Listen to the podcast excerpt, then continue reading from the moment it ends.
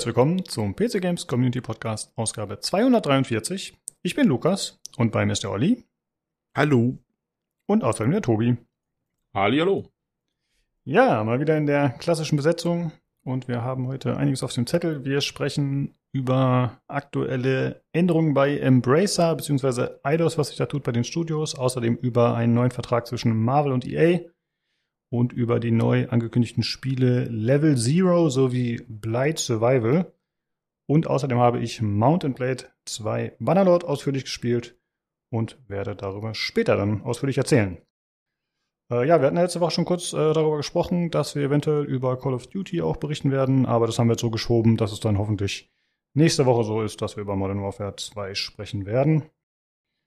Äh, da wir, wir, wir haben schon festgestellt, dass äh, Olli und Tobi diese Woche nicht so viel zum Spielen gekommen sind. Wir hätten ähnlich beide Reviews in einer Folge machen wollen, von daher. Es war Crunch Time. Ja. Mhm. Genau. Ähm, ja, okay, ich habe Hades gespielt und Bannerlord, aber da erzähle ich dann wieder später zu. Tobi, du hattest noch irgendwas, was du kurz erwähnen wolltest, ne? Äh, ich wollte nur kurz sagen, dass ich das Einzige, wozu ich gekommen bin heute noch, ist, äh, es gibt im Moment ja äh, Filament umsonst beim, im Epic Game Store. Oder mhm. war das letzte Woche? Nee, ist schon noch, ne? Diese Woche. Ja, müsste noch eine Woche ungefähr laufen. Heute Morgen war es noch da, glaube ich. Genau. Ähm, und das habe ich erfolgreich äh, über den Heroic Games Launcher auf dem Steam Deck zum Laufen bekommen. Und äh, freue mich jetzt sehr darauf, das auf dem Steam Deck zu spielen, weil ich glaube, dass ein cooles Spiel für Steam Deck ist.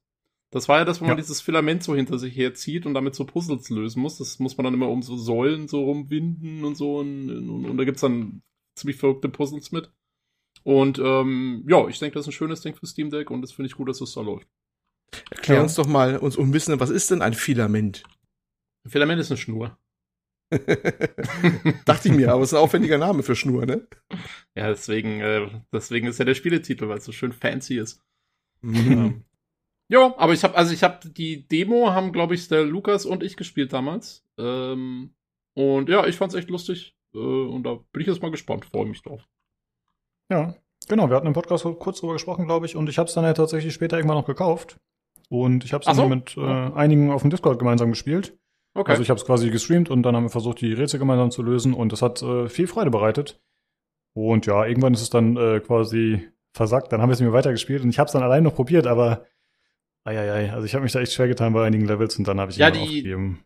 Die Rätsel werden, glaube ich, ziemlich schwierig, gell? Also die waren schon in der Demo, waren die schon nicht so ganz einfach da.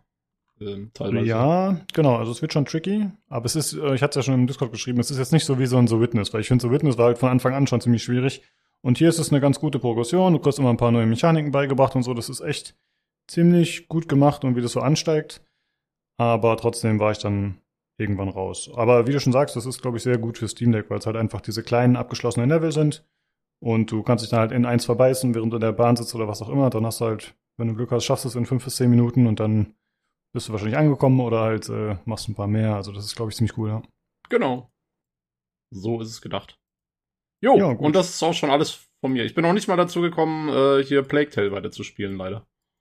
Oh, schade, ja. Jo. Äh, achso, mir fällt gerade noch ein, Olli, du hast ja mit deinem Computer, willst du nichts erzählen? Ja, das kommt top noch oben drauf, dass äh, leider äh, entgegen meiner Erwartung das Problem immer noch nicht beseitigt ist. Ich habe ja so ein paar random Abstürze über Boot gerne mal äh, Reboots besser gesagt. Und immer wenn man denkt, man hat jetzt rausgefunden, was es ist, ist es dann doch nicht. Und ich, äh, abkürzen, ich tausche lustig äh, fleißig weiter, Teile aus und ja.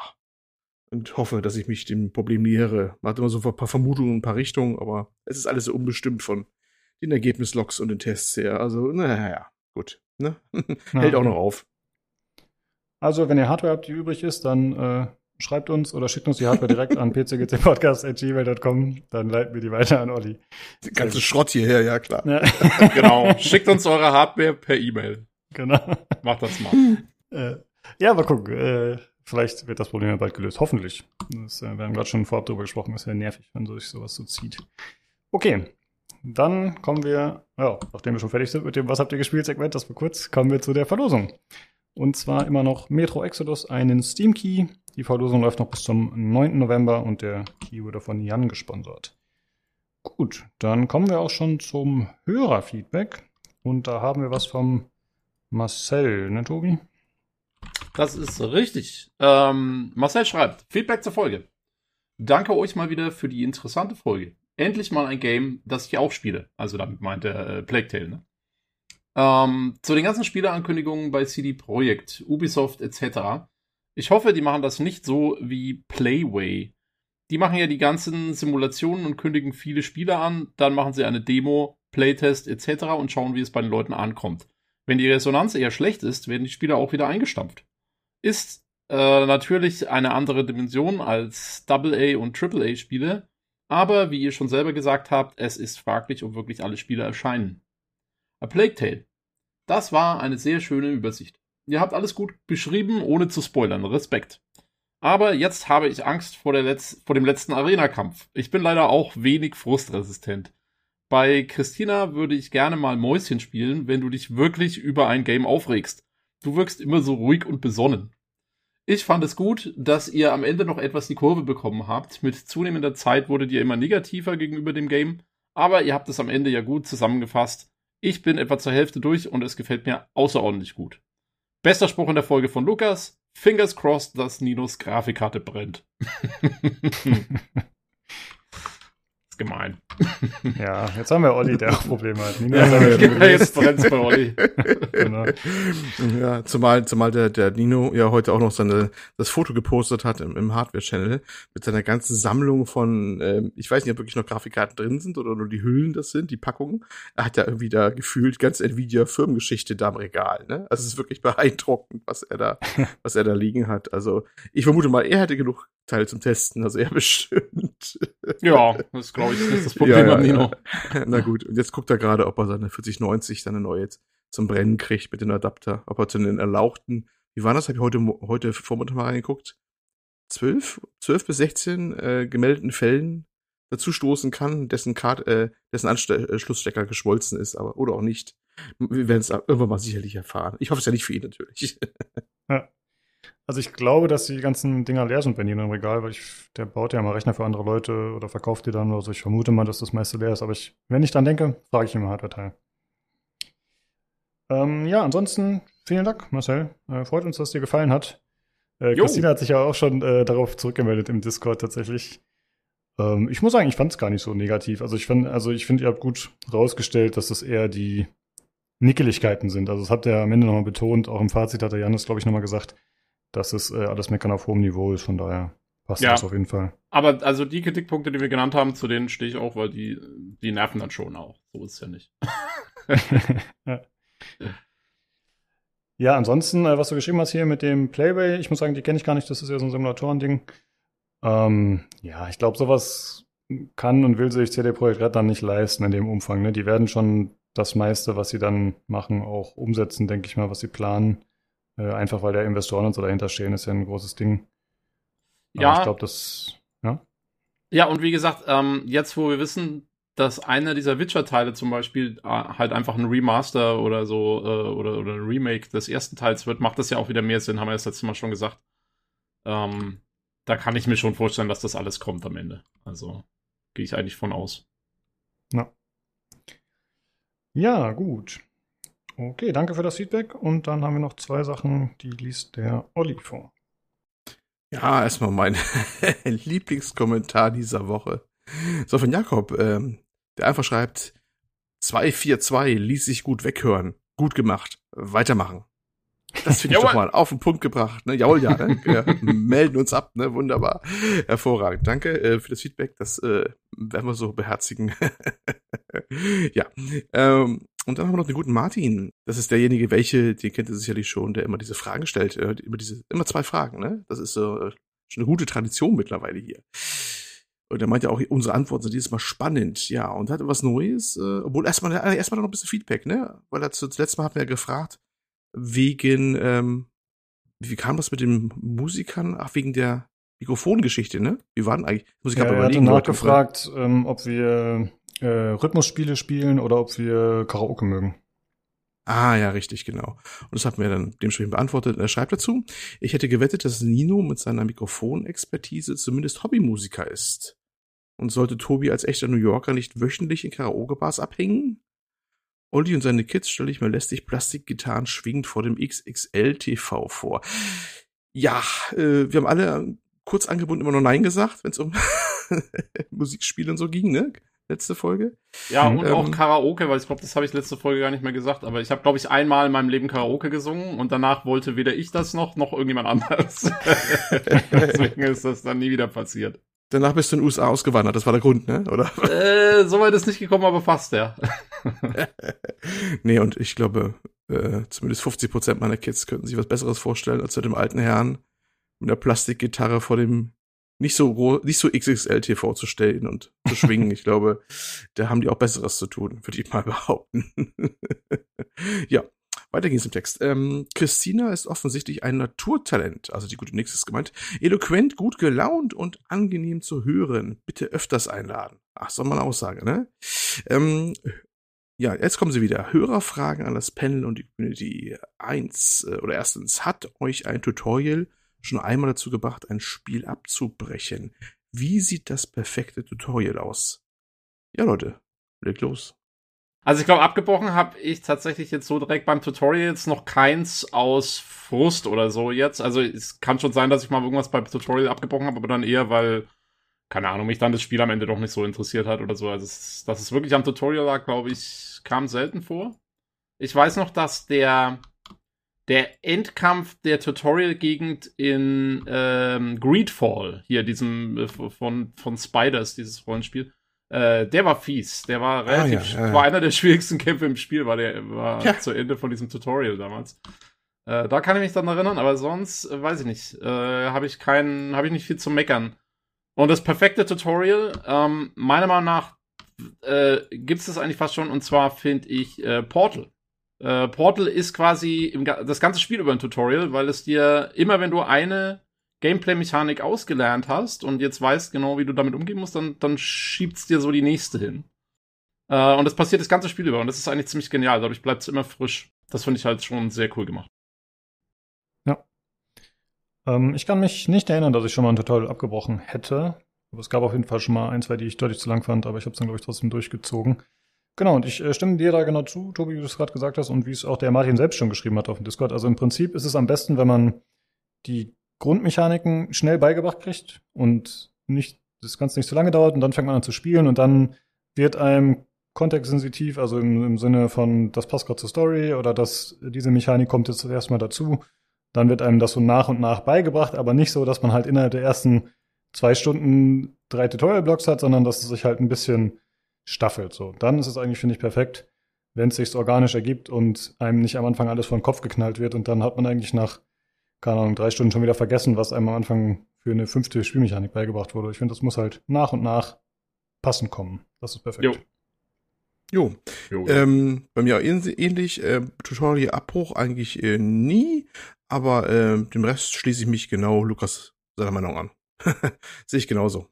So, und Zweitens, äh, Gene Roddenberry, äh, aha, offensichtlich auch verstanden, äh, stellt eine neue Star Trek Crew auf. Welche Rollen wären euch auf den Leib geschnitten? Charaktere aus allen Serien sind erlaubt. Ist Lukas Captain Kirk oder Captain Picard? Wer spielt Spock? Und wer übernimmt den Maschinenraum, Navigation, Waffensysteme, Kommunikation, Kombüse und die Krankenstation? Community-Member dürfen auch rekrutiert werden. Ja, da war schon eine lebhafte, lebhafte Diskussion im Feedback-Kanal dann. Da war ich ja schon mal verzweifelt dann, ne? Das dann außer Rand und Band, äh, sind mich noch. Ja, der Martin hatte schon seine eigene äh, Crew sozusagen vorgelegt anhand von alten Folgen und so hat er sogar nochmal nachgehört. Also er hat sich da echt sehr viel Arbeit mitgemacht. Äh, fand ich schon sehr übertrieben, aber ziemlich witzig auf jeden Fall. Und die Leute haben natürlich auch äh, kommentiert, inwieweit das passt. Aber ich würde hier in diesem Fall ganz gerne abgeben an euch, weil ich habe ja wirklich null Ahnung von Star Trek und auch mehr oder weniger null Interesse. Deswegen äh, äh, würde ich hier nichts zu sagen. Tobi, ich übergebe mal das Wort an dich. Äh, Lukas dann so, ja, also ich bin Luke Skywalker, ne? ja, genau. äh, nee, keine Ahnung. Also ich finde auch, er hat ja schon, er hat ja wirklich schon eine sehr ausführliche Liste äh, abgegeben, die, die wirklich gut war und die sehr viel behandelt hat. Ich glaube, ähm, ich glaube, äh, Lukas, du warst halt quasi der Captain, ne? also als Captain Kirk und ich war, glaube ich, dann äh, so Commander Riker und, und Oliver Spock quasi die ersten Offiziere. Ähm, ja, also sagen wir so, Äh, das ist schon mal ein guter Anfang. Ich, also ich wäre natürlich gerne Wissenschaftsoffizier. Das wollte ich schon immer sein. In Starfleet. Hm. Ähm, aber ansonsten weiß ich nicht. Ich könnte auch, äh, also wenn man, wenn es eine bestehende Rolle ist, äh, wäre für alle von uns wäre gut Reginald Barclay. Äh, ein wiederkehrender Charakter, der so der absolute Nerd ist und äh, und eine äh, eine eine Holodeck-Sucht entwickelt und immer nur im Holodeck unterwegs ist. Das ist doch eigentlich praktisch, was wir hier machen. das, das klingt sympathisch, ja. Jo, das wäre mal so mein Take an diese äh, an, an die Star Trek Sache. Aber es ist eine coole Frage. Ja. Na, ich hatte jetzt keine besondere Vorstellung. Ich habe mich dann irgendwie dann verzweifelt abgewandt und äh, ich, ich, ich nehme alles hin, was ihr da sagt, was ich wäre. Ich bin mit Spock überrascht. Ich hätte eher gedacht, ich bin entweder irgendein äh, äh, Gestaltwandler-Blob, der dann irgendwie als Ecke, Ecke rumliegt, oder ich bin eine Kombüse, aber nur zum Essen oder so. Ich weiß es nicht. ich, ich hätte dich, Olli, ich hätte dich eher in Richtung Chefingenieur verortet, glaube ich. Ah, okay. Äh, so die Richtung. Also weil du machst ja auch mal den ganzen technischen Krempel hier. Ja.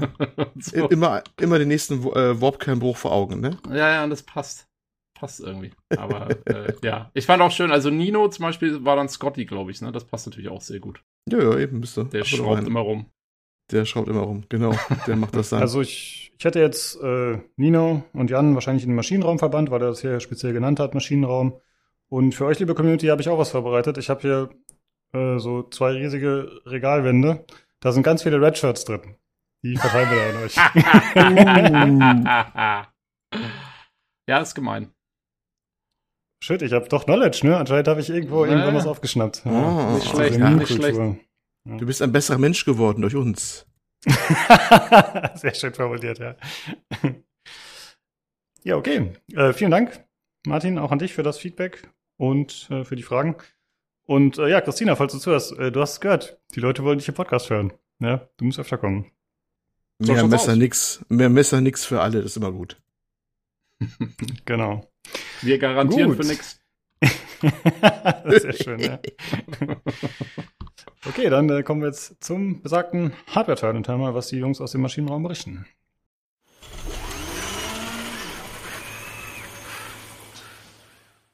So, da bin ich wieder und bei mir ist der Jan. Ja, hi. Und der Nino. Servus.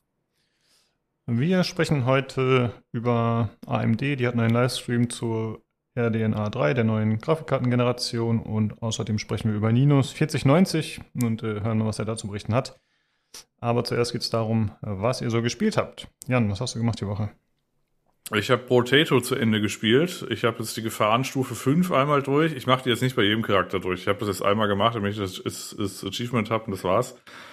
Äh, ja, und ansonsten habe ich jetzt quasi alles erreicht. Bei Vampire Survivors gibt's ja noch irgendwie sowas, also gab's ja irgendwie sowas wie geheime Stages und sowas wie ein Ende. Also so, soweit das Ende halt sein kann im Early Access. Und bei Potato habe ich jetzt quasi auch so alles an Durchgang gemacht. Ich habe es halt heute mal ein bisschen so äh, beim Podcast so ein bisschen vor mich hingespielt, aber ja, ist jetzt langsam durch, ja. Hm. Und ansonsten habe ich noch äh, Phoenix, Immortals, Rising, Ubisoft, Zelda Gedöns durchgespielt. Ich hatte es ja irgendwann auf äh, easy gestellt, weil ich von dem Spiel keine Kämpfe haben wollte, sondern Umgebungsrätsel. Und dann habe ich einfach die Hauptstory durchgespielt in, weiß nicht, 15 Stunden oder sowas. Und war okay. Also ich habe jeden Dialog geskippt, weil der einfach unerträglich ist. Aber ich habe ein bisschen Würfe äh, hin und her geschoben und bin ein bisschen von links nach rechts geflogen und habe, äh, weiß ich, kleine Gewichte auf kleine Schaltflächen, große Gewichte auf große Schaltflächen gelegt. Und am Ende ist irgendwas passiert. Weiß ich nicht mehr. Irgendwie. das Böse wurde besiegt. Oder so. Ja. Und das war's. Okay. Äh, ja, wie sieht's aus bei dir, Nino? Was hast du gemacht? Ich habe Escape from Tarkov, Tag, Tarkov gespielt. Entschuldigung, ich habe heute Morgen meine Stimmaufwärmübungen anscheinend nicht gemacht. Ähm, das war okay. Ähm, weiß nicht, ob wir das schon gesagt haben. Wir haben ein paar neue Mitspieler, die wir irgendwo auf dem Weg aufgegabelt haben. Ähm, ist ganz witzig. Die kennen halt die Maps noch nicht und so. Das äh, bringt manchmal witzige Situationen mit sich. Außerdem spielt Jan in letzter Zeit relativ oft mit uns, was auch witzig ist. Ähm, ja, und ansonsten habe ich notgedrungen, weil ich die 4090 ausprobiert habe, äh, noch mal ein bisschen Valhalla und ein bisschen ähm, Cyberpunk gespielt. Ah, okay, cool. Da bin ich mal gespannt, was du gleich berichtest. Äh, ja, dann kommen wir zuerst mal zu den Fragen von Martin. Und zwar zuerst an dich, Jan. Äh, hat dir schon mal ein Tutorial, nee, hatte ich schon mal ein Tutorial dazu gebracht, ein Spiel abzubrechen? Und wie sieht das perfekte Tutorial für dich aus? Boah, das ist so eine schwierige Frage, weil man das halt nie greifen kann, so richtig bei Tutorial. Also, ja, die meisten Spiele halten sich damit jetzt auch so ein bisschen zurück. Also es kann durchaus sein, dass mir irgend so eine Indie-Perle irgendwie so die 18. Textbox entgegengeworfen hat, wo ich mal alte 4 gemacht habe, aber ich weiß natürlich jetzt nicht mehr, wie das Ding heißt. Äh, ab und zu gucke ich da noch mal rein, manchmal auch nicht. ähm, ansonsten hält sich ja im Grunde zurück. Also weiß ich, dieses legendäre hier mit Halo und gucken Sie nach oben und so weiter. Das, ja, also kriegst du eigentlich die ganzen Optionen dann erstmal vorgeschaltet, dann kannst du es einfach auswählen. Dann sagen sie einfach ja hier ducken, springen, schießen, viel Spaß damit. Das reduziert sich ja mittlerweile so ein bisschen darauf. Kann aber auch sein, dass ich nicht äh, komplexere Spiele spiele. Vielleicht liegt es ja daran. Also nee, so richtig dazu gebracht, dass ich was abbreche oder perfekt kann ich jetzt irgendwie auch kein Beispiel sagen. Tut mir leid. Ja. Wie ist es bei dir, Nino? Was äh, sind deine Anforderungen an ein Tutorial? Dass es mich in Ruhe lässt. also wirklich schlimm sind so Tutorials, die du, die dich einfach komplett voll labern mit allem, wo du 100 Millionen Textboxen hast, die dir auf den Sack gehen, die du wegklicken musst und so weiter. Das nervt dann richtig zum Teil nicht vertont sind oder weiß der Teufel was, das ist dann wirklich, wirklich eklig. Aber ich könnte mich jetzt auch nicht an irgendein Spiel erinnern, das mich aktiv dazu gezwungen hat, ähm, das Ganze abzubrechen. Ja. Ja, ging es auch so im Maincast. Wir wussten jetzt auch nicht.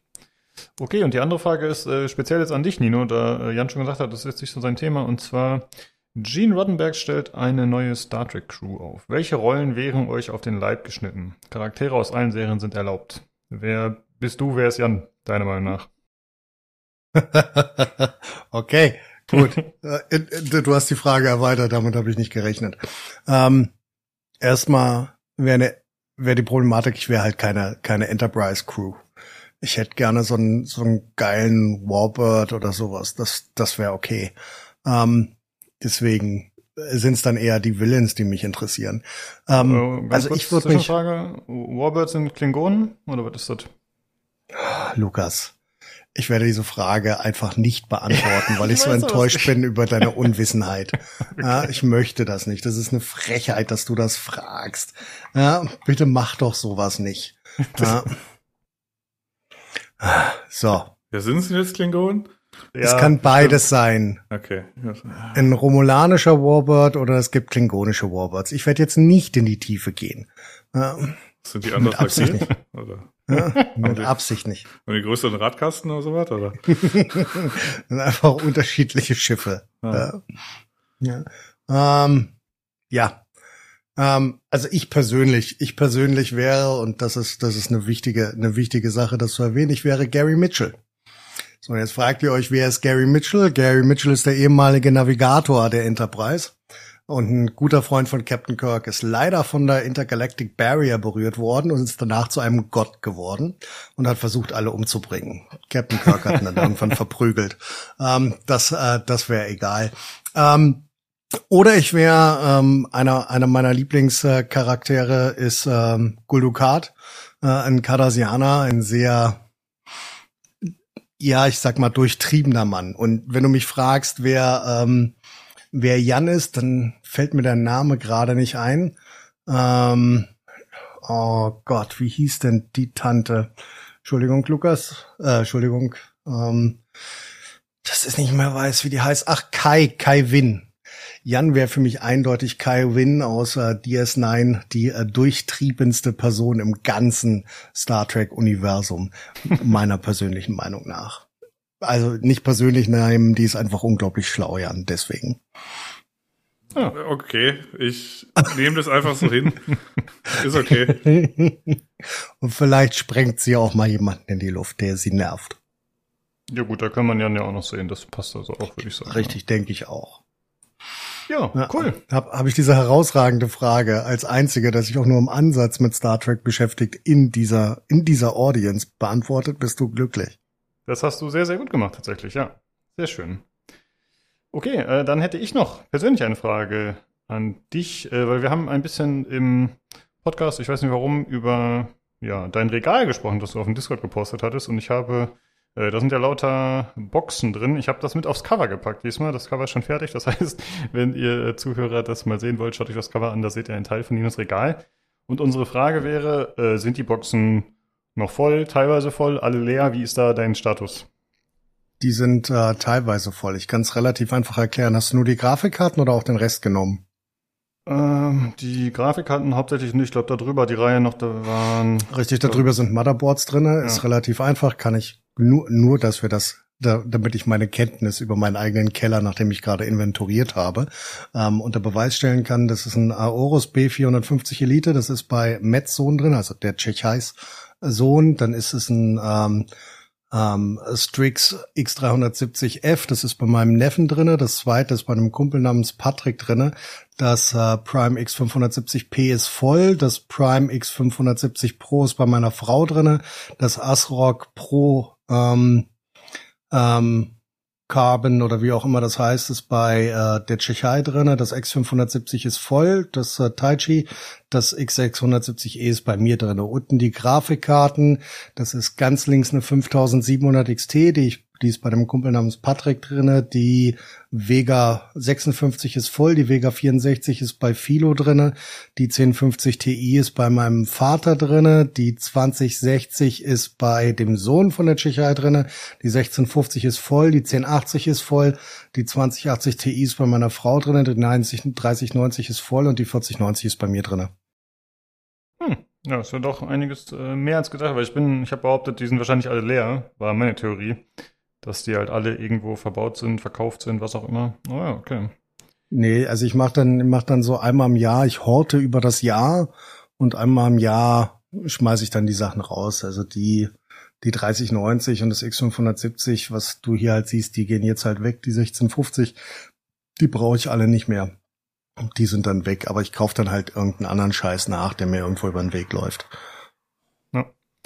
Also ich habe mir das Cover gerade nochmal angeschaut. Äh, Die oberste Reihe fehlt tatsächlich fast komplett, aber wenn ihr jetzt nochmal das in ganzer Pracht sehen wollt, dann könnt ihr im Hardware-Channel auf dem Discord vorbeischauen. Ninos Hardware-Ecke, da seht ihr dann auch nochmal alles, wenn es euch, euch interessiert.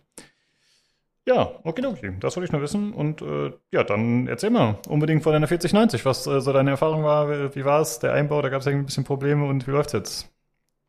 Naja, ich hatte, ähm, Jan hatte das auch nochmal sehr subtil erwähnt. Ähm, mein äh, Taichi Motherboard hatte in der ersten Iteration und noch in der zweiten Iteration des BIOS ein bisschen Probleme mit der 4090. Ich hatte aber schon das dritte aufgespielt. Ähm, sie hat aber trotzdem ein bisschen lange gebraucht, um mit ihrer Existenz klarzukommen. Und vor allen Dingen konnte ich keine BIOS-Updates machen, trotz des richtigen ähm, BIOS drauf. Das bedeutet, da ist dann einfach die ähm, die Signalausgabe weg, weggegangen. Das BIOS ist durchgelaufen, aber bei allen bis auf dem letzten neuesten BIOS sind halt ist halt immer, wenn die 4090 drin war, das Signal ausgegangen. Ich habe es dann mit einer 1050 Ti gemacht, die ich rumliegen hatte. Äh, dann war das keine Problematik, dann habe ich ein bisschen gebraucht und das Ding ist halt einfach schweinegroß.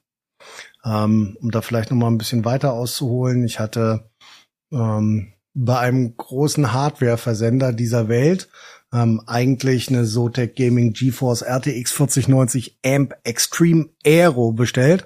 Ähm, die habe ich aber nicht gekriegt, sondern ich habe äh, die kleinste gekriegt, also die RTX 4090 Trinity von Zotac. Das war aber völlig in Ordnung. Also nur nur um das grob zu verstehen, da fehlen halt äh, zwei Phasen und ähm, es hat einen unglaublichen Boost-Takt von 60 Megahertz weniger, was mich jetzt überhaupt gar nicht interessiert. Ähm, beides relativ wenig, um ganz ehrlich zu sein, weil ich nicht vorhabe, irgendwas zu übertakten an der 4090, weil ähm, auch, weiß ich das, weil das wahrscheinlich kein Mensch braucht, zumindestens aktuell nicht. Ähm, es ist das erste Mal und das ist äh, tragisch, dass ich das zugeben muss. Meine Tränen waren groß, als ich es sah. Ich musste die beigelegte Anti-Sack-Hilfe ähm, des äh, der Sotec benutzen, weil die einfach hinten einen Zentimeter äh, weiter runter hängt als vorne. Da hast du keine Chance, weil das Ding halt einfach so monströs ist. Also ich habe wirklich ein sehr, sehr großes Gehäuse, ähm, das 802 von, ähm, von äh, Be Quiet. Ähm, dort geht das aber über die gesamte Breite, der der doppelt belegte Radiator, der in der Front drin ist, noch übrig lässt. Ich habe da noch genau 1,5 Zentimeter ähm, bis zum bis zum Ende weiter wäre es dann nicht gegangen. Also eine noch größere Variante wäre tatsächlich ähm, wäre tatsächlich nicht gegangen. Ich hatte ein paar Bilder gepostet, wenn man das halt im Gegensatz zu einer 3090 sieht, ist das Ding einfach lächerlich groß. Ist halt locker anderthalb mal so groß, logischerweise drei ähm, drei Slots drei Slots hoch und locker acht Zentimeter länger als eine 3090. Ähm, das hat das Ganze ein bisschen komplex gemacht, aber seitdem funktioniert sie hervorragend. Und sie funktioniert so hervorragend, dass sie deutlich leiser ist als die 3090. Die Temperaturen sind deutlich besser. Ähm, und zwar auf allen Ebenen. Ich komme selbst bei einer längeren Auslastung, ein, zwei Stunden Valhalla oder Cyberpunk, Cyberpunk 2077, komme ich nicht über ähm, 75, 78 Grad raus. Ähm, das ist also völlig in Ordnung. Sie ist auch erstaunlich leiser, also leiser als tatsächlich meine CPU, die doch bei längeren Sessions ein bisschen wärmer wird. Ähm, da ist dann tatsächlich ähm, der Radiator die, die lautere Quelle in meinem, in meinem PC als die Grafikkarte. Ähm, interessant ist, ähm, das, was sie abliefert, ist nämlich äh, lächerlich hohe Leistung, die da kommt. Also um das relativ einfach zu beschreiben und äh, ihr, ihr beide kennt das bei ähm, dem wunderschönen Spiel, das wir sehr oft spielen, Escape from Tarkov, wird die Karte irgendwo zwischen 47 und 55 Prozent ausgelastet und ich laufe in mein selbstgesetztes 120er Frame Limit bei ähm, Ultra WQHD und ähm, den höchsten Einstellungen, die das Spiel bietet. Mehr passiert dann nicht mehr. Bin dann einfach bei 120 Frames und fertig. Ähm, bei Cyberpunk wieder gleiche Auflösung ähm, und da auch in 4K. Das habe ich tatsächlich probiert. Ich habe mir noch meine beiden Zeitmonitore sind 4K. Ähm, bin ich äh, mit allem auf äh, Psycho ähm, irgendwo zwischen 90 und 120 Frames, je nachdem, was ich mir gerade, was ich mir gerade angucke, ob es denn äh, viel ist, was passiert oder nicht. Ähm, ich habe vorhin noch mal kurz Valhalla gebencht in den höchsten Einstellungen, die es gibt, auf 4K und ähm, dort waren die ähm, 1% Low bei 125 Frames und ich hatte als höchste Frames äh, 240 und als niedrigste ähm, die 125 im Durchschnitt 175 Frames. Das ist ähm, halt, das ist halt die Welt, in der ich auf einmal lebe und wo ich merke, dass mich halt ähm, kein Spiel interessiert. Weiß jetzt nicht, ob es irgendein Spiel gibt, was anspruchsvoller ist. Ähm, als entweder beschissen kodiert ist oder äh, sonst irgendwas. Vielleicht soll ich mal Star Citizen probieren. Ähm, aber ich mache mir gerade darüber, dass ich irgendwo in einem Spiel nicht die Leistung bekomme, die ich mir wünsche, dass es das aktuell existiert. Ja, eine ähm, Frage zu den maximalen Einstellungen bei Cyberpunk heißt auch mit Raytracing, ja? Also natürlich mit Raytracing. Ja, natürlich. Das ist mit allem. also Ray, Raytracing ist halt wirklich noch mal ein ganzes, ganz, ganzes Stück besser. Ja, das kannst du, kannst du, ich meine, das war halt einer der Hauptaugenpunkte, die, die nominelle Leistung, Gesamtleistung ist ja gar nicht so viel höher, die ist so um die 50 Prozent höher, aber die Raytracing-Leistung ist halt wirklich deutlich höher.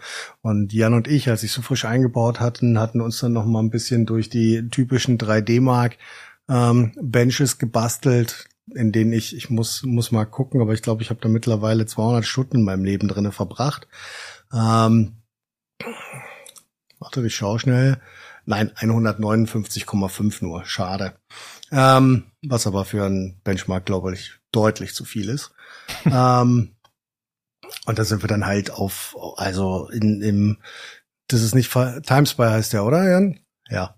Der normale heißt Timespy, ja. ja und das ist der einzige, den ich mache, weil da meine Grafikkarte gut ist. und dann sehe seh ich halt im Timespy, siehst du halt dreistellige Zahlen für die, also in, in den Framerates und das hast du halt vorher einfach nicht. Und ich habe dann, hab dann nur mal so im Vergleich noch, ähm, in 3090 habe ich gar nicht probiert, aber ich hatte, ähm, weil ich testen musste, eine Vega 56 äh, in der Hand ähm, die hat dann so 50 Frames in der einen Einstellung und die 4090 läuft dann so auf 390, was ganz witzig ist. Ja, das ist so, so meine 4090 Realität. Es ist ein Brett, es ist viel zu teuer. Ähm, es sollte sich keiner kaufen, der nicht das dringende Bedürfnis danach hat, ähm, irgendwas damit zu tun ähm, oder sie tatsächlich braucht oder in einem, Postka in einem Podcast darüber reden möchte, dass er eine hat. Ähm, ja, aber das Ding ist ein Brecher. Das Magst Ding du vielleicht einfach- noch kurz berichten von der Website? Ich weiß den Namen gerade nicht mehr, wo man immer die Tests machen kann. Wie heißt die Seite nochmal?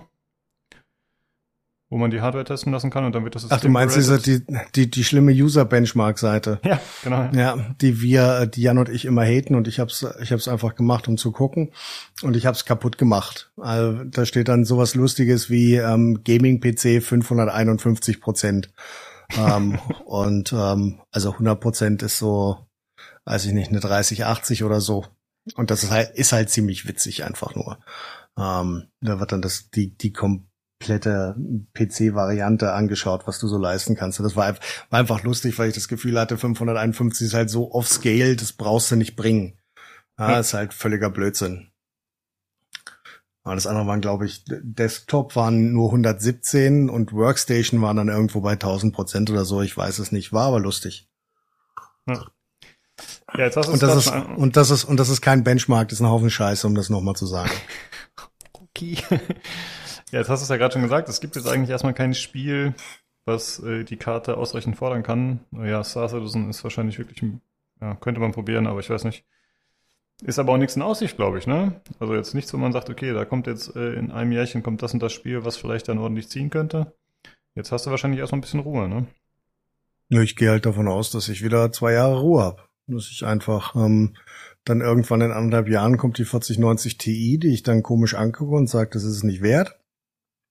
Ähm, und ähm, ja, ich glaube nicht, dass jetzt irgendwas, ich weiß nicht, welches, welches grafisch äußerst anspruchsvolle Spiel jetzt noch kommen wird. Ja. Also mir fällt auf Anhieb jetzt auch nichts ein, wo ich denke, okay, das äh, könnte krass werden, ne? Vielleicht noch irgendwas, vielleicht, wo irgendwie physikalisch oder so mehr gefordert wird, aber selbst das ist dann wahrscheinlich nix. Ja, ich glaube es auch nicht. Und wie gesagt, wenn du dir die Raytracing-Leistung in Cyberpunk anguckst, dann ist halt egal, was jetzt kommt, das muss so hart programmiert sein, dass das einfach nicht nicht okay wäre für den Rest der Menschheit.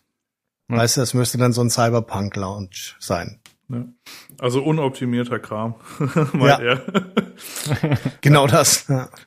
Also weiß ich, Unreal Engine 5 kommt jetzt, kommen ja jetzt äh, die ersten Sachen raus. Oder zumindest mal, weiß ich, vier gemoddet mit Teilen aus fünf, aber fünf dann äh, steht ja auch schon irgendwie kurz vor der, kurz vor der Tür. Äh, da und da werden, äh, weiß ich, Spieleentwickler immer noch irgendein Setting haben, wo man irgendwie, weiß ich, den Nebel besonders volumetrisch gestalten kann und dann wird man da auch noch mal irgendwie so, weiß ich, halt mit der 4090 spielbare Frames haben, mit all, mit jeder anderen Karte auf der Welt wahrscheinlich, ne? naja, nicht. Und äh, so, so ist es halt. Hast du mal in Cyberpunk eigentlich DLSS 3 ausprobiert mit der Frame Generation? Nee, tatsächlich nicht. Ah, Okay. Aber das können wir, kann ich nur mal machen, kann ich nächste Woche gerne nochmal berichten. Ja. Ja, gut. Ähm, hast du das noch irgendwas äh, zu erzählen? Ich bin jetzt so ein bisschen ins Wort reingefallen. Hast du noch irgendwas abschließend zu sagen oder haben wir es? Das Ding ist riesig. ja, sehr gut. Äh, ja, okay.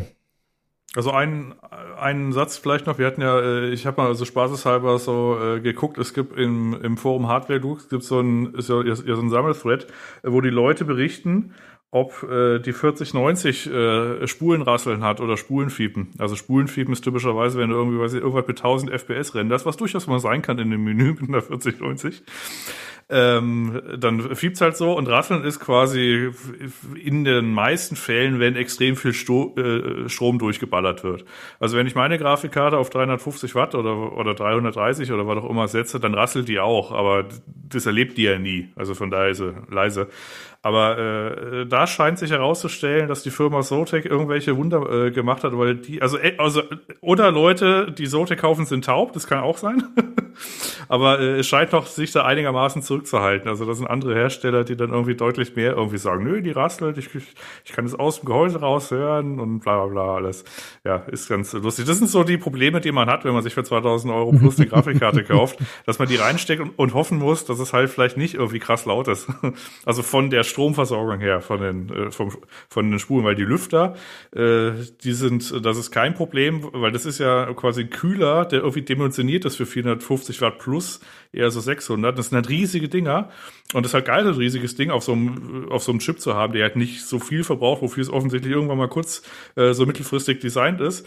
Und jetzt kann man sich halt quasi äh, das leise fahren, weil man halt einfach diesen, diesen, äh, diesen Spielraum hat. Weil der Kühler halt Ja. leistung, so leistungsfähig ist. Und das ist halt nicht. Also um das auch nochmal an die Perspektive zu, zu führen, auf der Grafikkarte sind zwei 12 Zentimeter Lüfter und ein Zehner. Ja, also das, was so der normale Gehäuselüfter ist, der steckt da zweimal drauf, tiefenentspannt. ähm, ich möchte auch nochmal hinzufügen, dass mein, ähm, mein 12, 12 Pin, 12 Volt Adapter der Firma Nvidia nicht brennt. Ja. Ah, Es okay. liegt vielleicht auch einfach daran, dass ich ausreichend Platz zum Seitenteil habe. Das sind ja empfohlene 3,5 Zentimeter gewesen. Ähm, und die habe ich halt, weil Gehäuse breit. Ähm, aber ja, mehr habe ich dann tatsächlich nicht. Ja. Hast du mal die Außenhaut, äh, die Adaptervorhaut zurückgezogen, um, zu- ja, um zu gucken, was auf dem Kabel steht? Nee, so. weil wenn ich, das, wenn ich das gemacht hätte und dann hätte ich gesehen, dass es irgendwas Schlechtes ist, Naja, okay. dann hätte ich es nicht verstehen. verbaut und dann hätte ich mich geärgert. Ja. Hm? Ja, gut, dann kann ich nachvollziehen. In Das war für Maße. mich eine Sache, um die sich der Zukunftsnino kümmern soll. Ja, ja. Jetzt soll, ja. Das, ja, okay. Gibt's ja nächste Woche. Das, das ist die richtige Taktik. Sim ist realistisch. Ansonsten sitzt du da und brauchst einen 3-Pin-Adapter. äh, Also hier so einen äh, 12-Volt-Adapter. Wo willst du denn den herkriegen? An einem Samstag. In dem Dorf, in dem ich lebe. Ja, okay. Du kannst uns ja gerne mal auf dem Laufenden halten, falls du noch irgendwelche besonderen Spiele ausprobierst oder irgendwelche anderen äh, lustigen Dinge mit der Karte machst. Äh, hören wir natürlich gerne. Und äh, ja, dann würde ich sagen, kommen wir jetzt äh, zur Konkurrenz, denn wir drei haben uns gemeinsam den AMD-Livestream angeschaut. Und äh, Jan, da wurde die neue Karte vorgestellt. Ja, wurde sie. Also, gut. Also, weiß nicht, äh, sag du doch mal, wie hat's, äh, wie hat's dir denn, wie hat dir denn das, der, der Stream so gefallen? Fangen wir doch mal so an. Ähm, also ich muss natürlich zum einen sagen, dass natürlich äh, wie immer, wenn es um Hardware geht, nur die Hälfte der vermittelten Informationen maximal bei mir ankommt im Hirn. Äh, ansonsten, ähm, worauf zieht deine Frage genau ab? Auf Präsentation, Art des Streams oder Ja, genau. tatsächlich oft? Ja, okay. Ja, oder ob du irgendwas wahrgenommen hast, was irgendwie dich in deinem Leben bereichert.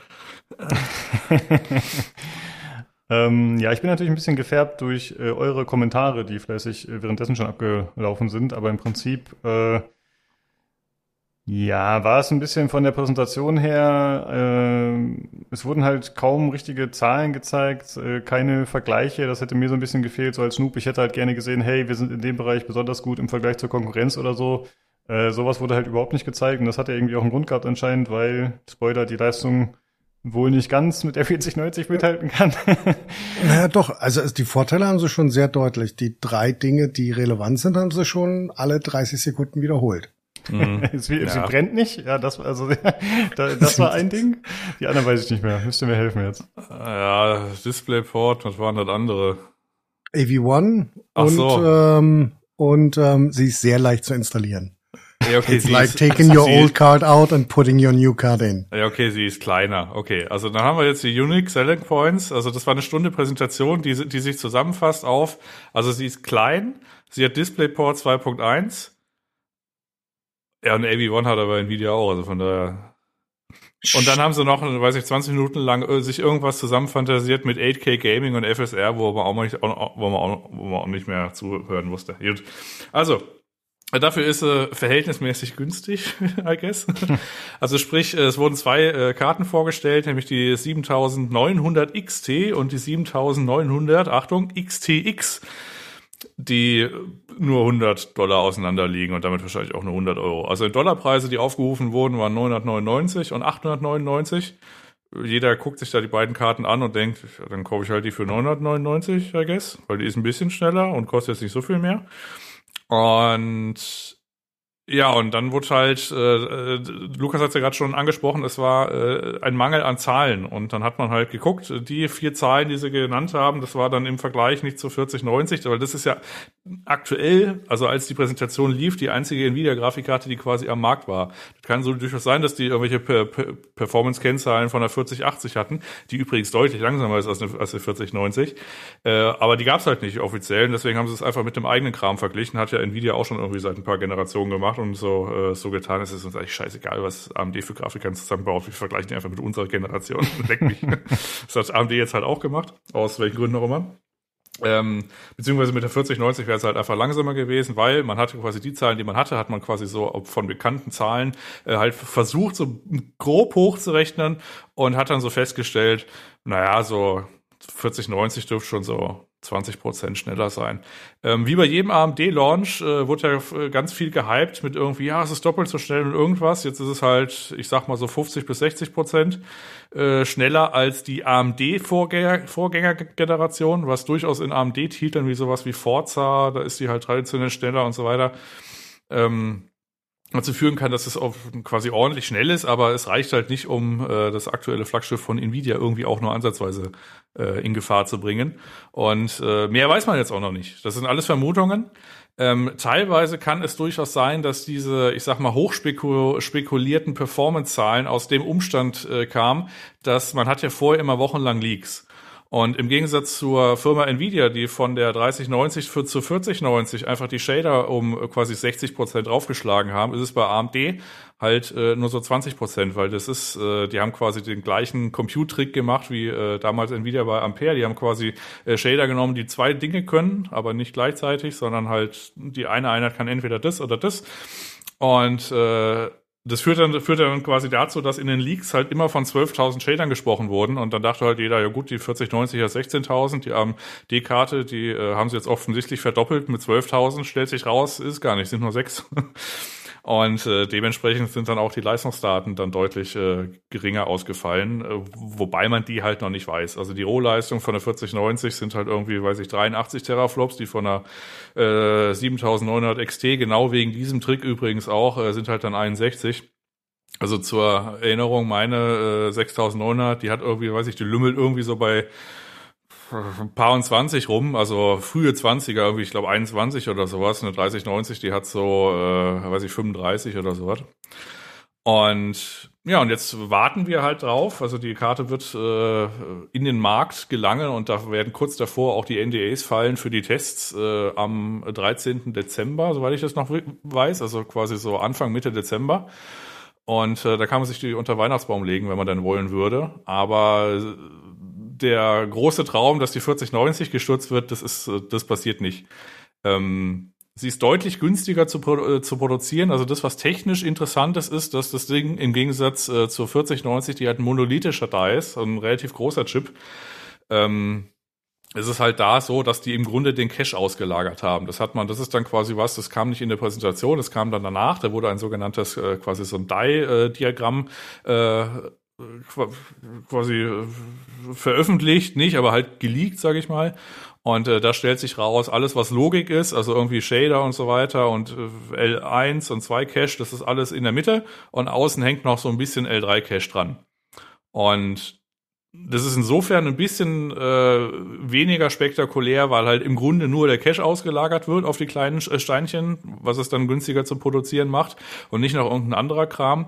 Ähm, das hat man tatsächlich schon mal gesehen. Wie hieß die, äh, wie hieß die äh, Intel CPU mit dem äh, mit dem DRAM Steinchen daneben dran? War das Broadway? Oh. Ich glaube, das war Broadway. Ja, also hier dieses E-Probengedöl oder wie ja, auch immer ja. der Kram heißt. Auf jeden Fall sowas in der Art. Da war halt auch Cache, der war halt einfach irgendwo so seitlich und den hat, den hat, den man hat, den hat man dann halt genutzt. Äh, gleichwohl ist es so, äh, du hast halt dann trotzdem noch so ein Kombi-Paket, also du hast quasi einen großen Stein und sechs kleine Steinchen, also drei oben, drei unten.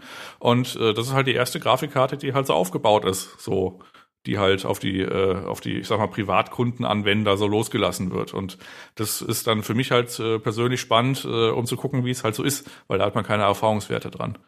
Und das war wahrscheinlich auch der Grund, wieso die Leute gesagt haben, ja, okay, wenn sie das eh schon dann aufbauen, also aufteilen auf kleine Steinchen, vielleicht machen sie dann irgendwie richtig schweres Gerät raus. Äh, stellt sich raus, machen sie nicht. ähm, und was interessant ist, wenn man sich jetzt zum Beispiel, weiß ich, bei Geizhals oder irgendwo mal die äh, aktuellen Preise der 30er-Serie anguckt, weil Nvidia Lineup besteht ja aktuell nur aus 30er-Serie und der 4090, die halt in einer anderen Liga wirklich ist. Und äh, das AMD-Setup, da kann man quasi die aktuellen Preise nehmen, kann so ein Lineal nehmen, das nach schräg nach oben machen und ungefähr da, wo der Preis der äh, 4090 ist und auch äh, der ähm, der jetzt vorgestellten wahrscheinlichen Leistung von der äh, 7900 XTX, ähm, das ist halt einfach eine lineare Hochrechnung. Also das heißt, das aktuelle Preisgefüge wird einfach quasi, äh, man, man kann quasi mal Leistung nehmen und hat den Euro-Wert, der aufgerufen wurde.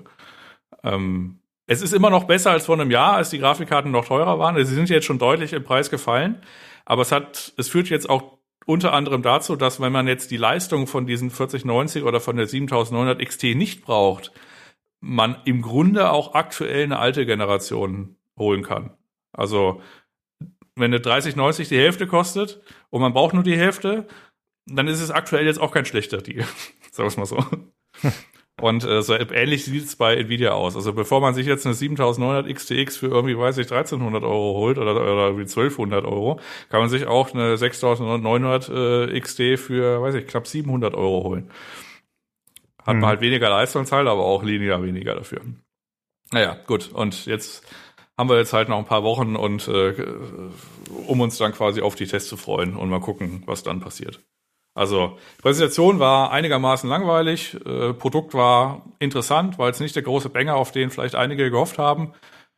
Äh, war ein bisschen cringy, also weiß ich, der Typ hatte ja auch immer sich so selbst beklatscht und die Leute, die auf der Bühne standen, die hatten jetzt auch nicht so richtig den Eindruck gemacht, als ob sie da Bock drauf hätten. ähm, naja, muss man mal schauen. Ja. Äh, meine ja, die Frage Hoffnung, nicht. Die Hoffnung war am Ende größer. Hm. Ja, das war ein bisschen enttäuschend tatsächlich, ja. Wäre schön, wenn die konkurrenzfähiger wären. Ja gut, was heißt konkurrenzfähiger werden? Also A, wir, wir wissen es ja noch nicht. Ich finde es jetzt auch gar nicht so schlimm, ehrlich gesagt. Also der Preispunkt ist deutlich geringer, die Leistung ist halt geringer. Ähm, weiß ich jetzt, ob man, ob man das Halo-Produkt irgendwie äh, besiegen muss, wäre zwar irgendwie nett gewesen, aber im Grunde ist es für die meisten ja auch egal. Also die Leute, die halt das größte Ding haben wollen, die kaufen sich das größte Ding. Und das hat jetzt halt immer noch Nvidia. Ich weiß jetzt nicht, ich finde, ähm, es gab ja äh, bei der 4090 beziehungsweise bei der Entwicklung immer mal so ein paar Gerüchte, dass es, dass es zuerst versucht haben, irgendwie auf diesem bröseligen Samsung-Prozess zu machen äh, und daher auch diese diese Wattzahlen kamen. Mit 600 Watt brauchen sie für die Leistung, die sie erreichen wollen und irgendwas. Und dann haben sie irgendwann in Anführungszeichen sauren Apfel gebissen und sind auf einen relativ, also moderneren Prozess auch als AMD jetzt nutzt bei der Karte äh, gegangen und haben daraus dann die 4090 gemacht und waren dann wahrscheinlich selber über, überrascht, dass das Ding so wenig Strom verbraucht und so hoch taktet. Und dann hat sich wahrscheinlich der Jensen dann, weiß ich, mit, äh, mit dem kleinen Zelt in der Hose da so hingestellt und gesagt, haha, ich baue das große Gerät. Das hat er jetzt halt auch gemacht. Und ja. Ist schwierig ranzukommen dann. Ja. Aber nochmal, es ist für die meisten Fälle auch nicht, also wir, wir, wissen die Leistungsdaten nicht, aber selbst wenn das Ding irgendwie, weiß ich, 20, 25 Punkte hinter, äh, also in normaler, nicht Raytracing spielen, hinter, hinter einer 30, 90 irgendwo aufschlagen würde, dann ist es immer noch okay. Ist halt die Frage, ob man es dann tatsächlich braucht. Aber ja. Ja. Äh, ja, Jan, du als jemand, der sich dann in Zukunft auch wahrscheinlich einen neuen Rechner holt, was ist denn so dein Bauchgefühl? Also ich meine, klar, wir haben jetzt keine finalen Daten, das heißt, du kannst keine äh, qualifizierte, endgültige Entscheidung sagen, aber äh, wo tendierst du jetzt hin? Sagst du, hm, okay, dann würde ich mir lieber eine vielleicht eine mittel- bis hochklassige Nvidia holen oder hier High-End von AMD? Was wäre so dein Gefühl erstmal? Äh, ja, so eine 4080 kaufe ich mir nicht von Nvidia. Also die 4080, die ist so weit unterhalb der 4090, die ist, die ist, die ist nur dafür da, äh, für so Leute, die dann irgendwie Wieso soll ich ein 1500 für die Karte? Da kann ich doch direkt 2000 für die andere Karte. Und die ist zumindest dann spürbar schneller. Also ich weiß, ich, zahle doch keine 1500 Euro für eine Karte, die so langsam ist. Also verhältnismäßig, ne? Also die ist eigentlich nur dafür da, damit sich die Leute die 4090 kaufen. Das ist, die steht da nur so im, im Schaufenster, damit die Leute dran vorbeigehen. Es wird wahrscheinlich immer, immer, immer noch ein paar geben, die die kaufen. Ja gut, und bei der äh, AMD-Karte ist es halt, äh, da ist es halt äh, signifikant weniger und äh, ist halt dann von der Leistung jetzt halt nicht irgendwie, weiß ich, das, äh, das große schwere Gerät, was Nvidia hat. Ich werde mir da die Tests von AMD zumindest noch abwarten, weil ich ein bisschen Angst vor den äh, vor dem Aufteilen des Chips habe. Also was zumindest mal beeindruckend ist, das ist diese Interconnect-Geschichte. Also das ist halt rasend schnell. Das sind irgendwie, weiß ich, 5,5 Terabyte, die da irgendwie, mhm. äh, weiß ich, zwischen Cache und Die hin, hin und her gehen.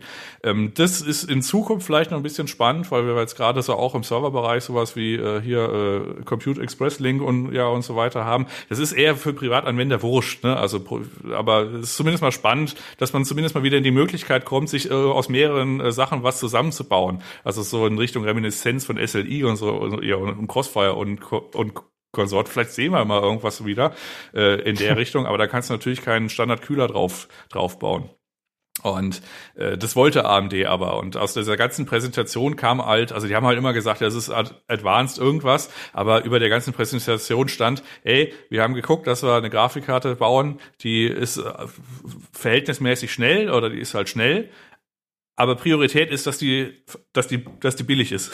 die ist billig zu produzieren, da kann man nochmal einen Kühler drauf tun, da hat keinen komischen, weiß ich, Adapter und Strom und irgendwas. Das ist alles beim Alten und wir bauen das irgendwie so, dass es halt zumindest mal, dass es halt verhältnismäßig günstig zu produzieren ist und verhältnismäßig günstig zu kaufen ist. Und den Rest streichen wir uns als Marge ein und das wollen wir als Firma. Das stand so als große Überschrift über der Präsentation. Da stand jetzt nicht irgendwie so die Megalomanie der Lisa Su, die irgendwie gesagt hat, wir wollen das größte und schwerste Schiff bauen, sondern das war halt eher so, ja, wir wollen halt ein günstiges Schiff bauen für uns uns. ja. ja. also äh, kurze Antwort ist, ich warte jetzt halt äh, die Tests ab und dann schaue ich mal. Und ich habe da jetzt keine großen Befindlichkeiten. Also den PC, den werde ich mir jetzt irgendwie so holen. Dann steckt jetzt erstmal die 6000er drin und äh, die reicht ja für mich noch. Ich habe da jetzt keine große Noten. Da werde ich mir wahrscheinlich irgendwann im Dezember oder Januar da entweder eine 4090 oder eine 9000, äh, 7900 XTX reinbauen. Eins von beiden. Okay, ja, können wir gespannt sein. Mal gucken, ob vielleicht schon irgendwas durchsickert nächste Woche oder so. Äh, mal gucken, was an Themen anfällt. Wir halten euch auf jeden Fall auf dem Laufenden, sobald wir das wissen. Und ja, vielen Dank, dass ihr am Start wart, Jungs. Und dann würde ich sagen, hören wir uns nächste Woche wieder zum Hardware-Teil. Tschö. Jo, tschüssi. Reingehauen. Oh, wir haben gar nicht erwähnt, dass äh, ich die scheiß Tastatur verlose. Oh, stimmt. Naja, ja, ich verlose die scheiß Tastatur. Sag es doch noch, sag es doch noch schnell. Ja, und was soll dann passieren? Soll er halt Olli das hinten dran schneiden? Soll er halt warten bis hier? Soll er sich das halt alles anhören?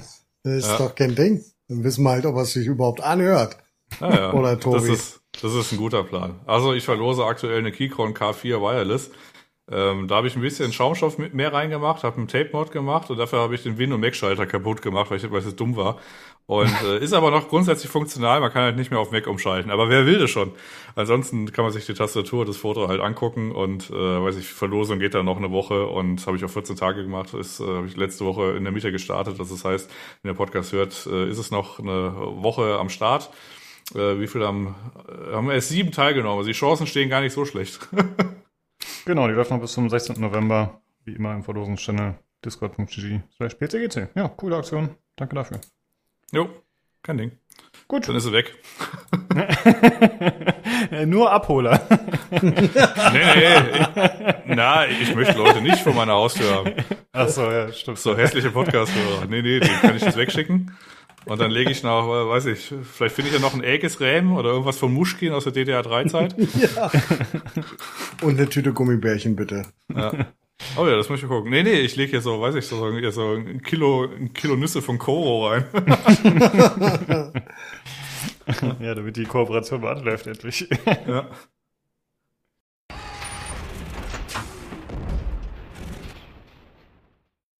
So, das war der Hauptteil und wir kommen zu den Short News. Da gibt es einige Sachen und zwar sind wir irgendwie durch Zufall äh, die ganze Zeit im Februar. Und zwar gibt es Neuigkeiten zu Atomic Heart, diesem äh, osteuropäischen Shooter. Und zwar äh, wird das am 21. Februar 2023 erscheinen. Und es gibt jetzt auch ein neues Video, was veröffentlicht wurde. Das ist äh, so ein Bossfight, der so 10 Minuten geht. Kann man sich mal anschauen, macht einen ganz guten Eindruck. Ja, das Video, äh, ganz kurz, das sah richtig gut aus. Der Bossfight. Also, der, der, der ist verlaufen gestorben, der äh, Absicht, das ist zehn Minuten und er stirbt immer wieder. Aber äh, der Boss sah geil aus. Das war so eine Kugel, die so rumflitzte äh, da in so ein Areal quasi. Die sich dann so aufgestellt hat manchmal. Also wirklich schön. Kann man sich echt mal angucken, das Video. Fand ich gut. Und man hat auch erstmal den Helden, glaube ich, zum ersten Mal gehört, dass er was sagt, oder? Hat das jemand irgendein Video gehört vorher, dass er was sagen kann? Das weiß ich ehrlich gesagt nicht. Ah, das war schon. Ich fand es echt ein nices Video. Kann man sich mal geben. Nur so als Tipp. Ja, macht einen guten Eindruck auf jeden Fall, genau. Und äh, direkt am folgenden Tag, am 22. Februar, kommt die PlayStation VR 2 raus für stabile 550 Dollar, also vielleicht 600 Euro bei uns. Mal gucken. Äh, dann am nächsten Tag, am 23. Februar, kommt Blood Bowl 3. Da wurde jetzt das Release-Datum bekannt gegeben. Und jetzt äh, springen wir aus dem Februar raus. Und zwar wurde Ghost Runner 2 angekündigt für, oder beziehungsweise ist ja schon bekannt, dass das in Arbeit ist, aber es gab jetzt einen äh, Stream zur Second Anniversary, äh, wo so ein bisschen Community-Zeugs und so gemacht wurde. Und da wurde eben angekündigt, dass das Ganze im vierten Quartal 2023 kommen wird, der zweite Teil. Und außerdem ist jetzt auch die Complete Edition des Vorgängers verfügbar. Also da ist dann der DLC drin, das ist Project Hell. Und außerdem die ganzen Skins, die es gab. Also es gab ja diverse Packs mit irgendwelchen Waffen und so. Äh, ja, kann man jetzt komplett kaufen in einer Edition. Und außerdem gibt es noch eine Neuigkeit. Und zwar hat der britische Publisher Frontier Developments eine Complex Games übernommen. Und ich fand es deswegen interessant, weil Complex Games, das sind die Leute, die Warhammer 40k Chaos Gate gemacht haben. Äh, das, was ich ja auch im Podcast vorgestellt hatte, dieses XCOM im Warhammer-Universum quasi. Also das Ganze hat wohl entsprechend gut funktioniert, ist gut angekommen. Ja, und deswegen sind jetzt dort mal gekommen. Dann kommen wir jetzt zu den anderen News. Und zwar gibt es ein paar Neuigkeiten von Embracer. Das sind ja die Leute, also die Embracer Group, die fleißig Studios kauft. Und äh, die haben jetzt Onoma geschlossen, das Studio. Der Name hat mir erstmal gar nichts gesagt. Aber es liegt daran, dass das äh, vorher Square Enix Montreal war. Die Embracer Group hatte ja irgendwie im Mai die Western Division von Square Enix übernommen und hat dann jetzt im Oktober erst Square Enix Montreal umbenannt, tatsächlich sogar. Aber jetzt haben sie sich dafür entschieden, ach nee, okay, hat sich doch nicht gelohnt mit dem Umbenennen und Übernehmen. Wir schließen das Ganze. Und äh, es ist aber so, dass zumindest äh, Eidos Montreal weiterhin besteht, die auch übernommen wurden. Äh, aber auch da wurden einige Änderungen angekündigt. Und zwar zum einen arbeiten die an einer neuen IP, die noch nicht bekannt ist. Außerdem an einem neuen Deus Ex, aber das soll noch in einem frühen Stadium sein. Wobei ich glaube, das war schon mal irgendwie im Gespräch, oder Tobi? Kannst du dich da noch erinnern? War das schon mal irgendwie angesagt oder waren das nur Gerüchte? Ich glaube, wir haben nur spekuliert, als sie die übernommen haben. Ah, okay. Die, die Embracer-Leute. Ich glaube nicht, dass vorher schon was bekannt war. Ja. Ähm, oh. Aber ja, kann ja noch ein bisschen dauern, wenn es wirklich noch im genau. frühen Stadion ist. Aber juhu, Deus Ex. Ja, das stimmt, genau. Und äh, was eingestellt wurde, ist äh, so ein Spiel, das in Richtung Stranger Things gehen sollte. Ich glaube, da hat man vielleicht schon mal kurz drüber gesprochen. Und zwar ja so Kids on Bike nannte sich, sich das äh, Konzept so ein bisschen. Äh, das wird jetzt nicht mehr gemacht. Aber was auch noch bekannt wurde, ist, dass Eidos eine Kooperation mit Microsoft angeblich hat äh, zu Fable. Aber da wurde nicht gesagt, um welches Fable es geht, also ob es Fable 4 ist oder irgendwas anderes. Und äh, ja, konnte ich jetzt auch nicht mehr validieren, leider. Das Ganze kam von Jason Schreier, also ist äh, als glaubwürdig einzustufen. Ja, das war es im Grunde von der Embracer Group und ihren Angehörigen, sage ich mal. Ja, das mit Eidos und, und Fable wurde aber schon äh, von mehreren Stellen kommentiert, dass das schon ein bisschen komisch ist, ne, dass die äh, ich meine, Microsoft hat viele Studios angeschafft und hast du nicht gesehen und dass sie jetzt irgendwie da noch außerhalb was haben, was dann zuarbeiten muss für Fable, haben manche die Stirn gerunzelt. Sehr deutlich. ich habe tatsächlich, ich kenne jemanden, äh, der an Fable arbeitet und ich habe dann äh, meine Finger ausgestreckt, weil ich wollte unbedingt mm. auch mal wie äh, Jason Schreier sagen, hey, äh, meine Sources, die sagen übrigens, aber leider hat die Person nicht geantwortet. also meine Source ist Schweigen. Äh, so viel kann ich sagen. Äh, falls ich noch eine Antwort dazu kriege, dann würde ich das nochmal raushauen. Aber ja, es ist unklar, genau. Hier erfahrt ihr, ist nicht exklusiv, ja. ja. Gut, dass ich diese Info gemacht habe, aber ich war einfach so stolz, dass ich einen Kontakt hatte, auch wenn er äh, komplett stumm ist. Ja, so ist es halt. Genau, ja. Was ist, äh, sehr, sehr zuverlässige Kontakte, die sich an ihr NDA halten. Das ist doch auch was wert. ja. Genau, deine ja, Kontakte sind, sind gute Menschen. Ja, das ist doch daran, daran wird es liegen, genau. Äh, ja, ist schon ein bisschen komisch, die Zusammenarbeit, äh, stimme ich dir zu, auf jeden Fall, oder den Leuten, die das sagen. Es äh, wirkt ein bisschen strange, aber es wirkt ja auch schon komisch, dass Playground überhaupt an Fable sitzt. Ne? Also könnte man sich auch vorstellen, okay, die brauchen ja. ein bisschen Hilfe zum Beispiel, könnte ja auch sein. Also im Großen und Ganzen finde ich es überhaupt, äh, das sind alles erstmal so News, die sich eigentlich ganz gut anhören. Jetzt denkt man erstmal, oh, die haben ein Studio zugemacht, äh, was ist da los und so. Aber äh, man muss ja wissen, dass, äh, warte mal, es war jetzt Square Enix Montreal, ne? Genau. Mhm. Ähm, die waren ja, die haben ja hauptsächlich so Mobile Games gemacht. Und, ähm, und das scheint halt Embracer wirklich nicht machen zu wollen. Die wollen anscheinend eher in den in den PC-Markt oder, oder halt in dem äh, quasi Spielemarkt, so in dem normalen Spielemarkt bleiben. Und ähm, haben das dann halt jetzt halt so, sagen wir mal, konsolidiert, möchte man fast sagen. Weil ich glaube, die haben ja damals quasi, das war ja so ein Package-Deal mit Square Enix, den die gemacht haben, ne? Wo die diese ganzen Studios gekauft haben. Ja, die haben das ganze Western-Zeugs genommen, ja. Also ich Genau. weiß nicht, was jetzt der genaue Deal war, aber ja. Ja, und da wird es halt quasi, haben, war das halt dabei und sie brauchen es eigentlich nicht und dann haben sie es halt wahrscheinlich geschlossen. So würde ich das jetzt mal wohlwollend interpretieren, die ganze Angelegenheit. Ah ja, okay. Das mit den äh, Mobile Games hatte ich ehrlich gesagt gar nicht so auf dem Schirm, aber ja, das wäre dann ja ganz cool tatsächlich.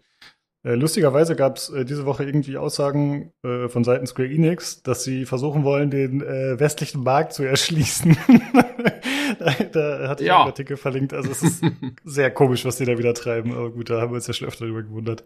Ja, Square Enix ist, ist sehr strange manchmal. Ja. Ja, so viel dazu. Und äh, dann zum nächsten Thema. Da geht es um eine Kooperation zwischen Disney und Electronic Arts. Äh, genauer gesagt geht es um Marvel. Äh, da wurde ja schon ein Iron Man Game vor einiger Zeit angekündigt im September. Ich weiß ehrlich gesagt gar nicht, ob wir darüber gesprochen hatten, wahrscheinlich schon kurz. Und jetzt ist es aber rausgekommen, dass äh, tatsächlich ein Vertrag besteht über äh, drei Spiele, die entwickelt werden sollen von EA äh, die aber unabhängig voneinander sind, also die irgendwie nicht aufeinander aufbauen oder so. Und eins davon ist eben dieses Iron Man, aber die zwei anderen sind noch nicht bekannt. Es gibt schon Spekulationen, dass eins äh, ein Black Panther Game sein könnte, aber wie gesagt, ist noch nicht klar. Und ja, ist ja erstmal ganz interessant, weil ich hatte so ein bisschen den Eindruck, dass äh, Disney oder halt äh, Star Wars keine Lust mehr hätte auf EA, weil die hatten ja so einen langjährigen Vertrag, äh, der dann ausgelaufen ist und auch nicht irgendwie erneuert wurde oder so. Äh, aber sie haben zumindest ja noch äh, mit, na, wie heißt das, das äh, Star Wars Game? Helf mir kurz, das letzte. Das also Jedi, Jedi Fallen Survivor ist das, was jetzt da kommt noch. Genau, das stimmt, das gibt's ja auch noch. Also zumindest haben sie ja mit Jedi Fallen Order gut abgeliefert und vielleicht, äh, ja, sorgt das ja dafür, dass nicht unbedingt wieder so ein Mega-Vertrag gemacht wird, aber dass jetzt äh, die, die Marken oder die, die verschiedenen Spiele, die entwickelt werden sollen, einfach ein bisschen besser verteilt werden, vielleicht auf andere Entwickler auch. Also es gibt ja jetzt zum Beispiel Com, das äh, Marvels XCOM, wie wir es immer so schön nennen, äh, das bei Phyrexis entsteht. Äh, wie ist der Name? Äh, mit, nee, Frozen. Doch, nee. Midnight Suns. Midnight Genau. Midnight Suns, ja. Ich habe, glaube ich, zu wenig getrunken heute, Leute. Mir äh, entfällt alles. Ja, äh, ach so, genau. Ich wollte fragen, äh, wie sieht's aus? Was für ein Marvel-Game hätten wir gerne? Äh, Olli, hast du irgendwas, wo du sagst, okay, äh, diesen Helden würde ich gerne sehen oder diese Welt von Marvel? Hast du da irgendeine Idee, was du gerne spielen würdest? Ach, ich will einfach neues Guardians of the Galaxy. Fertig. Nochmal, Teil 2, aber. Nein, du nicht. bist jetzt Deus Ex Doch, machen. nein, nein, nein, Jetzt nein, nein. Lass Das- Eidos Deus Ex kann Ruhe. warten, lass die jetzt doch mal. es ist Guardians, mehr Guardians wie letztes Mal war wunderbar. Einfach nochmal so ein Ding, das ist immer schön, wunderbar. Das kann ich verzichten, danke. Ja, ja, ja, ja, ja, ja, ja komm.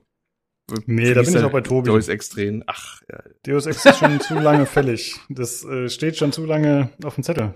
Sehr Ich bin zu lange schon im Regal umgespielt, das ist alles wahrscheinlich. Das Wenn ist, Adam äh, Jensen, wenn Adam Jensen entweder tot ist oder auf einer Karibikinsel wohnt, dann können wir über Marvel-Spiele reden, vorher nicht.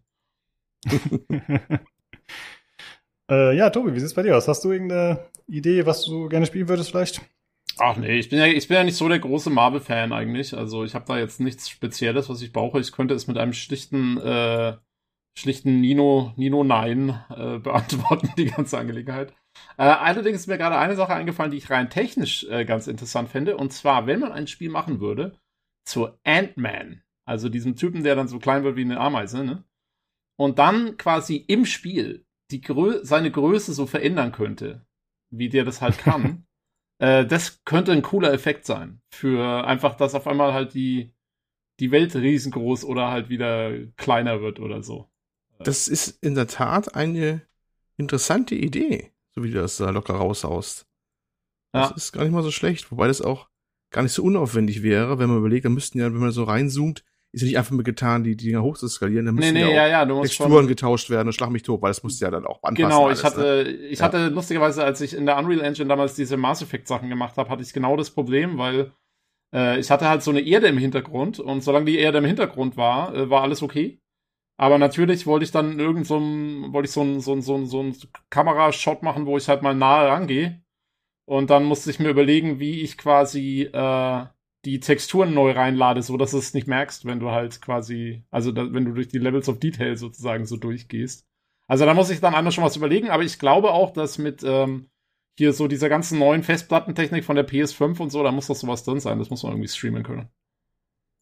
Ja, das ist eine coole Idee auf jeden Fall, aber es ist wahrscheinlich eine große Herausforderung, nicht nur technisch, sondern auch Game Design technisch, ne? dass du dann wirklich äh, die Level sozusagen kompatibel ja. machst. Oder du musst es halt so machen, dass es immer an bestimmten Punkten nur geht, aber das ist ja irgendwie wack auch, wenn du dann dich dann nur äh, da verwandeln kannst, wo das Spiel es vorsieht. Äh, nee, nee, das musst du schon, also das muss der Spieler quasi selber machen können, ne? Das wäre halt der Witz dran. Ja. ja. Ich glaube, ja. in Duke Nukem Forever konnte man sich auch schrumpfen oder musste man sich ab und zu mal schrumpfen. Da gab es ja diese Schrumpfkanone, die auch auf Gegner ging. Aber ich glaube, es gab so ein paar, ich sag mal, Rätselpassagen, wo man dann auch selbst klein sein musste. Ah, stimmt. Und zwar, das gab's auch mal, es gab mal ein Rätsel in Ultima 9, Ende der 90er. da war das auch schon mal so. Und was mir auch noch einfällt, ist äh, Lost Ark. Da gab's auch eine Stelle, die war aber auch vorgesehen von der Handlung äh, wo man auch geschrumpft wurde, in genau so einer Art und Weise. Ja, hm. Also ein paar Mal gab es sowas in der Richtung schon, aber wie gesagt, also äh, das wäre mal eine Möglichkeit, irgendwie was Cooles mit Marvel zu machen, wär irgendwie so, so ein ja. Spiel. Also ich habe überlegt, äh, welche Helden ich gerne sehen würde. Das äh, war eher so mein Ansatz. Und tatsächlich wird Marvel ja gefühlt immer familienfreundlicher, auch wenn es ja durchaus schon mal äh, noch Filme gibt oder irgendwelche Szenen, die dann doch ein bisschen härter sind. Aber ich würde gerne irgendwelche äh, edgy, bösen Helden sehen, so Anti-Helden. Also keine Ahnung, sowas wie Blade, Deadpool, Wolverine vielleicht, irgendwie so in die Richtung. Ich fand zum Beispiel das äh, Deadpool-Spiel cool, das es, boah, war das 2015 oder so gab. Das war ja noch nicht Marvel, glaube ich. Da gehörte Deadpool, glaube ich, noch zu Fox oder so ähnlich. Äh, das fand ich zum Beispiel ganz cool. Es war vom Gameplay leider nicht so toll und der Humor war natürlich sehr stumpf, halt so Deadpool-mäßig, aber ich fand es ziemlich lustig. Also ich konnte mich dafür begeistern. Und ich hätte gerne ein Spiel, was äh, ja so ein bisschen härter ist. Vielleicht auch so Punisher oder so. Keine Ahnung. Gibt's eigentlich äh, zu The, The Boys könntest du auch mal ein Spiel geben, oder? Das ist auch so. Hattest du das nicht sogar schon mal vorgeschlagen? Ich meine irgendwie, wir hatten schon mal drüber gesprochen, oder? Genau, ja, da hatten wir schon mal drüber gesprochen, ja, welche Umsetzung wir gerne sehen würden. Stimmt, das wäre auch cool, ja. Aber das Aber ist The Boys Marvel. ist nicht Marvel, ne? Das ist ja, Amazon, ja. Ja, ja mal schauen. Ah, die ganzen Superhelden. Ne? ja. Ja, es, ist, es sind wirklich zu viele für meinen Geschmack. Also ich, also ich meine, The Boys ist außen vor, weil das halt irgendwie anders ist, aber prinzipiell, boah, ich bin, ach, ich darf mich ja gar nicht drüber aufregen. Ich guck's ja eh nicht. Ich, ich, eigentlich bin ich komplett außen vor, ich habe doch keine Ahnung. Gut, kommen wir zum nächsten Thema. Hören wir auf mit der Kacke. Und zwar wurde ein neues äh, Spiel vorgestellt namens Level Zero. Da gibt's äh, einen ganz coolen Gameplay-Trailer dazu. Und zwar ist es ein äh, Online First-Person-Game und das ist so ein asymmetrischer Survival-Horror. Äh, das Ganze ist in einem Sci-Fi-Setting, das äh, spielt im Jahr 2058 und äh, man spielt, oder eine der Gruppen spielt äh, eine Expeditionsgruppe, die landet auf dem Planeten Turion. Und da ist es dann so, dass man äh, im Spiel tatsächlich dann halt vier Leute spielen, die Seite der Wissenschaftler und die spielen gegen Monster und das sind zwei. Und äh, das Ziel der Menschen ist eben zu entkommen. Die haben da verschiedene Möglichkeiten. Das ist zum Beispiel so, dass sie sich, äh, die Monster sind lichtscheu, beziehungsweise können da auch irgendwie Schaden nehmen oder so. Das heißt, äh, man versucht, äh, Lichtquellen zu nutzen äh, für die eigenen Zwecke, also seien es Leuchtfackeln oder irgendwie Strom anzuschalten und solche Sachen. Ja, außerdem ist es so, dass die Menschen wohl Perks haben, die sie über äh, die Runde freischalten. So habe ich es zumindest verstanden. Könnte theoretisch auch übergeordnet sein, also dass man das äh, irgendwie behält, den Fortschritt. Und äh, die Menschen haben alle nur ein Leben, das heißt, äh, ja, wenn man stirbt in der Runde, dann ist man raus. Aber ich finde, es gibt eine ganz coole Idee, dass man äh, trotzdem noch teilnehmen kann, also dass man dann nicht vielleicht äh, zehn Minuten rumsitzt und einfach nur blöd zuguckt und wartet, sondern man kann dann respawnen als äh, Drohne und die ist auch unzerstörbar. Und ich nehme an, die wird dann so ein bisschen einfach äh, assistieren, also im Grunde eine mobile Kamera. So stelle ich mir das vor, dass die ein bisschen weiterhelfen kann. Und dass man etwas halt zu tun hat und nicht einfach warten muss. Und äh, bei den Monstern ist es so, dass sie tatsächlich unendlich Respawns haben. Das heißt, auch wenn sie sterben, können sie wiederkommen. Und die haben halt die Aufgabe, die Gegner zu jagen. Ne, also die sind äh, sehr animalisch, die Monster. Und äh, die haben auch Telepathiefähigkeiten, mit denen sie dann wohl das Licht zum Beispiel beeinflussen können oder Strom abschalten können, um sich eben wieder Wege frei zu machen sozusagen. Und die können Fallen legen, wobei die Menschen das irgendwie auch können. Ja, und dann äh, geht's halt äh, darum, die anderen auszutricksen. Und äh, das letztendliche Ziel der Wissenschaftler ist, die Stromversorgung wieder anzustellen. Und äh, ja, wie gesagt, sie können die Monster auch töten, also das ist auch ein Weg, aber die kommen halt auch noch eine Weile wieder. Weil für mich sah erstmal das äh, Video sah für mich eigentlich so aus, als wäre das so ein typisches Ding, wo man nur wegrennen kann. Ich hatte nicht den Eindruck, dass man sich äh, ernsthaft wehren könnte. Außer vielleicht die Gegner ein bisschen äh, zu immobilisieren oder so für eine gewisse Weile. Aber ich habe dann extra nochmal nachgefragt auf ihrem Discord und ja, töten geht auch. Und es sind auch schon mehrere Level bestätigt, also äh, Gebiete, in denen man spielen kann. Es gibt äh, eine Raumstation, es gibt diese Höhle, die man auch im Trailer sieht, und eine Polarstation. Also wahrscheinlich eher alles äh, ja, kleine Gebiete, die äh, recht gut kontrollierbar sind und auch vom Aufwand wahrscheinlich nicht so hoch sind. Denn das Studio ist sehr klein. Also das ist ein Indie-Entwickler aus Ukraine und das sind nur fünf Leute, die daran arbeiten. Die heißen äh, Dog Howl Games und der Publisher ist äh, Tiny Build. Äh, das Ganze entsteht mit der Unreal Engine 5 und ich finde, das sieht auch sehr, sehr gut aus. Also ich finde äh, die Grafik sehr gut und es ist ein bisschen generisch, finde ich. Also ich, ich habe jetzt nicht so Sachen gesehen, wo ich gesagt habe, okay, das hat man so noch nie gesehen. Das ist halt einfach so ein slicker Look und es sieht äh, schön modern aus, aber es ist äh, schon beeindruckend, ne? Ja, also ausgesehen hat es auf jeden Fall gut. Äh, das stimmt schon. Äh, wie du sagst, es ist so ein bisschen, es ist jetzt nichts. Äh, man hat, also ich habe es dann so ein bisschen angeguckt, habe mir so gedacht, so, kennst du das schon irgendwie? ähm, aber nee, aber es ist also von der Grafik her und technisch sieht es ganz gut aus, ja. Es hatte irgendwas aber an sich, wo ich sofort dachte, Unreal Engine. Dieses Ja, ja. gewisse Schimmern, dieses gewisse Schimmern, so der Oberflächen. Ich habe irgendwie den Eindruck, dass die haben so einen Renderer drauf, der kommt direkt, so weiß nicht, einer Standard-Renderer oder sowas. Wenn die so leicht so, so glänzend weiß sind, weißt du? Das dachte ich Mhm. mir sofort so, gerade also bei den Sachen, die aufgehoben werden zu Anfang, diese mit orangenen Applikationen, diese Gegenstände, dachte ich mir, das sieht irgendwie stark nach Unreal aus, irgendwie. Warum auch immer. Und lag auch nicht so verkehrt. Ja. ja ich glaube, also ich hab's, bin auch davon ausgegangen, aber ich hätte es jetzt nicht unbedingt sicher sagen können. Aber ich glaube, wenn man ein Spiel sieht, was so eine gute Grafik hat, dann kann man eigentlich schon fast immer davon ausgehen, wenn es so ein kleines Entwicklerstudio ist, dass es die Unreal Engine ist. Äh, weil ja, sowas macht man ja nicht mal eben selbst, ne? Von aus nix. Und ich glaube, äh, was hat man noch für Alternativen? Ja, viel hat man eigentlich gar nicht, ne? Engine-technisch, Ja. was äh, gratis ist und dann so aussehen kann. Mir fällt eigentlich nichts anderes mehr ein. Ich weiß nicht, Unity halt, aber äh, Ja, ist jetzt, glaube ich, nicht so ganz in, der, in derselben Liga mehr im Moment. genau, würde ich auch sagen, ja. Äh, ja, Release soll 2023 sein für PC, PlayStation 5, Xbox. Achso, äh, ja doch, PlayStation 5, Xbox, aber Xbox dann wohl für die Current und Last Gen. Ich hoffe, ich habe das jetzt nicht falsch aufgeschrieben. Vielleicht auch noch für die äh, PlayStation 4, bin ich mir gerade nicht ganz sicher. Und man kann sich auf jeden Fall für die Beta schon eintragen. Das ist eine Close Beta, die laufen soll und das ist unter level zero dot, äh, level, sorry, levelzerogame.com. Da könnt ihr euch eintragen und dann ja, kommen wir hoffentlich mal dran. Ich habe mich auch eingetragen. Ich glaube ehrlich gesagt nicht, dass es so mein Game sein wird, aber reinschauen kann man ja mal. Ja, das war das eine und es gibt noch ein anderes Game, was auch äh, ziemlich vielversprechend aussieht. Und zwar heißt das Ganze Blight Survival. Da gab es jetzt auch einen Gameplay-Trailer, der so fünf Minuten geht ungefähr. Das ist ein Third-Person Survival Action Adventure und es hat wohl Roguelike Aspekte. Und das kann man zu viert im Koop spielen oder anscheinend auch alleine. Und das hat aber, wenn man es zu viert spielt, dann einen Fokus auf PvE, also äh, ja, Spieler gegen KI-Gegner. Und das spielt in einem alternativen 14. Jahrhundert. Und äh, ja, dementsprechend ist man halt in, äh, ja, in der Rüstung unterwegs und das Ganze hat halt so einen mittelalterlichen Look.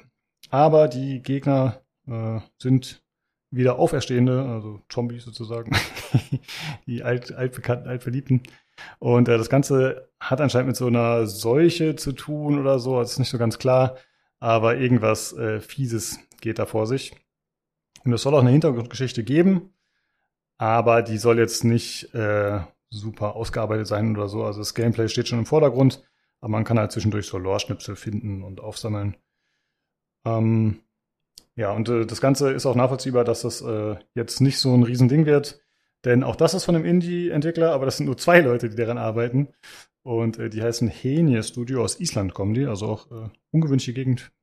Und ja, dafür finde ich, dass es äh, zwei Leute machen, sieht äh, technisch auf jeden Fall auch wieder überraschend gut aus. Hier weiß ich tatsächlich gar nicht, welche Engine das ist, muss ich zugeben. Aber das Ja. ist auch ein. Also ich finde, es erinnert optisch fast ein bisschen an Chivalry, so, ne? Finde ich so die, Hm. diese Rüstungen und so, so ein bisschen. Meinst du nicht? Ja, gut, aber das ist ja das Setting eher, ne? Also, also. Ja, ist schon und auch das Setting, aber auch, ich, ich weiß nicht, auch diese Leuchteffekte und wenn dann das alles. Aber vielleicht ist es wirklich hauptsächlich das Setting. was ich mal. Es ist übrigens die Unreal Engine 5. Sehr gut. ja. Ja, das passt ja. Ne, also es sieht nämlich auch wieder überraschend gut aus. Also, dass das nur zwei Leute gemacht haben, äh, konnte ich erst gar nicht glauben. Und äh, vor allem fand ich ziemlich cool in dem Trailer, der als äh, Pre-Alpha-Gameplay gefleckt ist, der aber durchaus, wie gesagt, Gameplay zeigt. Also da sind jetzt keine großartigen Schnitte drin oder so, schon am Stück so eine Gegend. Äh, ich finde, das war sehr physisch. Also gerade im ersten Bereich sind irgendwie drei Zombies, die auf ihn zukommen und äh, es gibt halt immer eine andere Takedown-Animation, ja. Also irgendwie einen tackelt er zu Boden, dem anderen äh, haut er irgendwie das Schwert äh, fies rein und so. Also es ist sehr cool gemacht, sehr coole Animationen. Kann natürlich sein, dass das jetzt die drei Animationen waren, die sie haben für solche äh, Situationen, die sie da gezeigt haben, aber das äh, hat mir schon ziemlich gut gefallen, muss ich sagen. Ähm, ja, grafisch äh, ist das Ganze dem Setting entsprechend. Also es ist äh, ziemlich fies, ziemlich dreckig aufgebaut. Äh, es gibt irgendwelche zerfallenen Dörfer, alles ist irgendwie kaputt. Und man sieht dann auch schon mal so einen Karren, der irgendwie am Rand steht und am Brennen ist. Und man sieht auch überall so Pilzbefall. Also wie gesagt, ich glaube, das ist so ein bisschen das Ding, dass das äh, ja so die Ursache ist da. Vielleicht ist es das Prequel zu Last of Us. Uh, das, ja, das ganz frühe Prequel. äh, ja, wo du es gerade sagst, das ist ganz interessant, weil ich hatte äh, gesehen, es gab schon einen ähnlichen Trailer, den habe ich jetzt leider nicht verlinkt. Äh, und zwar gab es schon mal ein Spiel, was Blight hieß. Oh, Mist, wie war das denn nochmal? Between the Zones oder so hieß das. Und ich hatte dann mal geschaut, ob das irgendwie zwei Spiele sind, die die parallel entwickeln oder so. Aber ich glaube, die haben einfach nur eine Umbenennung vorgenommen oder so. Es gab schon vor Monaten schon mal sowas ähnliches. Keine Ahnung. Okay. Ja, wie gesagt, also äh, ich glaube, es ist nur eine Umbenennung. Ich glaube jetzt nicht, dass sie noch äh, parallel ein Singleplayer-Spiel entwickeln. der eine macht das der andere das ich wollte gerade sagen, für zwei Leute, andere. Äh, genau, die haben es zu tun. viel. Ja. Äh, ja, und ich habe äh, nochmal auf deren Discord auch wieder geschaut. Äh, das ist immer, finde ich, eine coole Möglichkeit, um sich ein bisschen Infos zu holen. Und zwar beschreiben sie es da als Hybrid zwischen Dark Souls und Mordhau. Also doch eher ein äh, forderndes und anspruchsvolles Spiel. Und äh, man sieht dann auch in dem Gameplay-Trailer dementsprechend, äh, beziehungsweise, ja, man sieht die Roguelike-Anleihen, also man sieht halt, man kann looten, äh, was auch immer eine Animation mit sich bringt, was ich ein bisschen äh, nervig finde, glaube ich, auf Dauer. Äh, man kann äh, Kisten aufmachen, kann da irgendwelche Items in verschiedenen Qualitätsstufen anscheinend finden. Zumindest hat das eine bestimmte Farbe, als das aufgemacht hat. Deswegen nehme ich mal an, dass es da auch Variationen gibt. Und man sieht auch so eine kleine Schleichpassage in dem äh, Spiel. Und auch das fand ich ziemlich gut tatsächlich. Also man äh, sieht da ein paar NPC-Gegner, Menschen, die da rumlaufen und sich unterhalten, eben über irgendwelche Opfer, die da sind, äh, keine eine Leiche, die da am Baum hängt und das irgendwie diskutieren und so. Und er schleicht sich da halt einfach nur vorbei. Also es ist äh, ziemlich cool. Fernkampf gibt's auch, man hat einen Bogen gesehen. Äh, und er trifft sich da mit einem anderen Spieler. Ich nehme an, das äh, ja, war dann ein anderer menschlicher Spieler. Also ist schon ziemlich gut gemacht auf jeden Fall. Und das Release äh, ist noch nicht bekannt, wann das sein soll. Äh, es kommt auf jeden Fall für PC. Und Konsolen haben sie gesagt, würden sie gerne machen, aber das ist nicht ganz oben auf ihrer Agenda. Also da muss man mal gucken, ob das kommt. Ja, das war's dazu. Jo, sind jetzt beides nicht so meine Spiele, muss ich zugeben. Aber mein Gott, äh, man kann ja nicht immer. Ich finde es auf jeden Fall schön, dass äh, so diese, dass man jetzt wirklich langsam sieht, das, was ich immer gepredigt habe, äh, die Demokratisierung der Spieleentwicklung, äh, die schlägt jetzt volle Kanne zu, natürlich mit Unreal Engine 5. Ähm, weil äh, das hätte es jetzt, sagen wir mal, vor ein paar Jahren noch nicht gegeben, dass so ein, zwei, drei Mann-Entwickler äh, diese grafisch opulenten Titel raushauen halt. Das ist schon cool. Da bin ich absolut bei dir. Also ich muss auch immer direkt an dich denken, tatsächlich, an deine, an deinen Ausdruck, an die Demokratisierung, Aha. wenn ich sowas sehe. Es ist tatsächlich, hat sich sehr eingebrannt. Und äh, ja, wenn, wir schon, wenn wir schon sonst überall die Demokratie verlieren, dann wenigstens bleibt sie uns in der Spieleentwicklung erhalten. äh, Das genau. ist doch tröstlich, ja, das ist tröstlich. Ein kleines Lichtlein am Horizont. Ja, ansonsten äh, bin ich äh, auch bei dir. Also ich glaube auch nicht, dass es bei, für mich Spiele sein werden unbedingt. Ja, bleibt so vielleicht, aber ja, die sehen einfach toll aus. Und das äh, finde ich schon ziemlich cool, dass eben sowas kleine Studios jetzt machen können, sofern sie es denn wirklich fertig kriegen. Aber äh, ja, das ist einfach eine coole Geschichte. Ach so, zu Level Zero noch, hatte ich gesehen auf deren Discord. Es gibt da, gab schon einen Playtest. Also es ist jetzt nicht so, dass das noch gar nicht spielbar gewesen sei. Und äh, die Leute haben sich da auch schon positiv geäußert. Also zumindest da scheinen sie schon ganz gut voranzukommen. Ja, okay. Das waren die News für diese Woche. Und äh, dann kommen wir jetzt zu dem Spiel, das ich gespielt habe. Wir bleiben im Mittelalter und zwar geht es um Mount and Blade 2 Bannerlord.